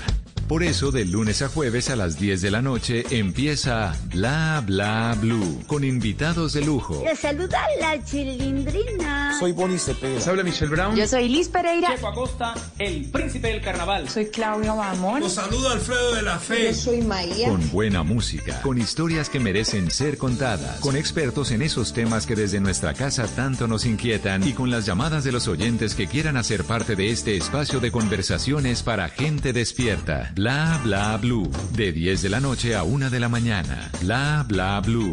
Porque ahora te escuchamos en la radio. Voces y sonidos de Colombia y el mundo. En Blue Radio y bluradio.com. Porque la verdad es de todos. Ya es la una de la mañana y seis minutos y esta es una actualización de las noticias más importantes de Colombia y del mundo en Blue Radio. Un, eh, líder reclamante de tierras en el departamento de Sucre dijo que recibió amenazas de muerte. Cuenta que ha sobrevivido a dos atentados, ha instaurado más de 10 denuncias en la fiscalía y considera que ya es hora de que las autoridades le fortalezcan el esquema de seguridad. Ingel de la Rosa. José Alfredo Marrugo Blanco es el líder social que ayuda a campesinos del departamento de Sucre a reclamar sus tierras. Hoy el hombre suplica la ayuda del propio presidente Iván Duque para que proteja su vida ya que le han hecho dos atentados y múltiples amenazas de muerte. Señor Iván Duque, soy un líder social que está a punto de ser asesinado por las balas paramilitares de las Águilas Negras. No permitan que me maten. Yo no estoy haciendo nada malo, solamente estoy trabajando con las comunidades. El líder social, padre de tres hijos, afirma que optó por disfrazarse para poder salir de su casa. Les insiste a las autoridades que lo protejan en vida y que no esperen a que sea asesinado para ofrecer una recompensa por los responsables. Una de la mañana y siete minutos en Antioquia se reportó otro presunto feminicidio. En Caucasia fue asesinada con arma blanca Miladis del Carmen Álvarez, una joven de 17 años, madre de un niño de 3 años de edad. Valentina Herrera. Este presunto feminicidio se registró en la misma casa donde habitaba la pareja en Caucasia, en el Bajo Cauca antioqueño. Según lo denunció Natalia Velázquez, secretaria de Mujeres de Antioquia, Milady Álvarez, una joven de tan solo 17 años, fue herida de muerte por su propio compañero sentimental, otro joven de 18 años. De acuerdo con el comunicado emitido por la funcionaria, este es el cuarto caso de violencia contra una mujer que se registra en Antioquia en menos de cuatro días. Recordemos que en Yarumal fue asesinada también por su novio, la estudiante universitaria Caterine Paniagua, mientras que de aguas de una quebrada en Salgar fue encontrada una mujer sin vida y rescatada otra con graves lesiones, en lo que según las autoridades no fue un accidente ni producto de la temporada invernal, sino un hecho violento. La secretaria instó entonces a las autoridades a tener celeridad con estas investigaciones. Una de la mañana y ocho minutos después de un sobrevuelo, el gobernador del Meta se dio cuenta que en cuestión de 15 días las disidencias de la FARC y otros grupos armados han de deforestado mil hectáreas de bosques y vegetación cerca a Mapiripán. Los detalles con Carlos Andrés Pérez. Se trata de la vereda San Ignacio, ubicada en el municipio de Mapiripán, hasta donde llegaron las autoridades a realizar un sobrevuelo y evidenciaron el devastador panorama con miles de hectáreas arrasadas por grupos delincuenciales que las usan para sembrar coca o ganadería extensiva. Así lo indicó Juan Guillermo Zuluaga, gobernador del Meta. Ese es el daño ambiental que están haciendo aquí grupos delincuenciales que no solamente los utilizan para sembrar coca, sino para potrerizar y para hacer acaparamiento de tierras. En los últimos 10 años han deforestado más de 200 mil hectáreas de bosques en el Meta, algo así como todo el departamento del Quindío o un poco más. Una la mañana y ocho minutos, en un enorme operativo de la policía y la fiscalía, capturaron una red de 10 personas que utilizaban frutas de conserva para el envío de drogas a siete países de Centroamérica y Suramérica. El anuncio se dio en Cartagena, donde se encuentra Dale Orozco. En una operación simultánea entre las ciudades de Medellín, Cali, Cartagena y el municipio de Tolú, en el departamento de Sucre, fue desarticulada una estructura criminal dedicada al tráfico de droga a gran escala desde Colombia hacia países como Panamá, Costa Rica y República Dominicana. De acuerdo a información entregada por la policía de Cartagena, 10 personas integraban esta banda que tenía como centros de distribución y embarque de la droga no solo las ciudades donde fueron capturados, sino otras zonas del país como Tumaco y San Andrés. General Henry Zanabria, comandante de la policía de Cartagena. Principalmente clorhidrato de cocaína y marihuana. Particularmente esta organización se encargaba de traficar la droga mediante el camuflaje de la misma.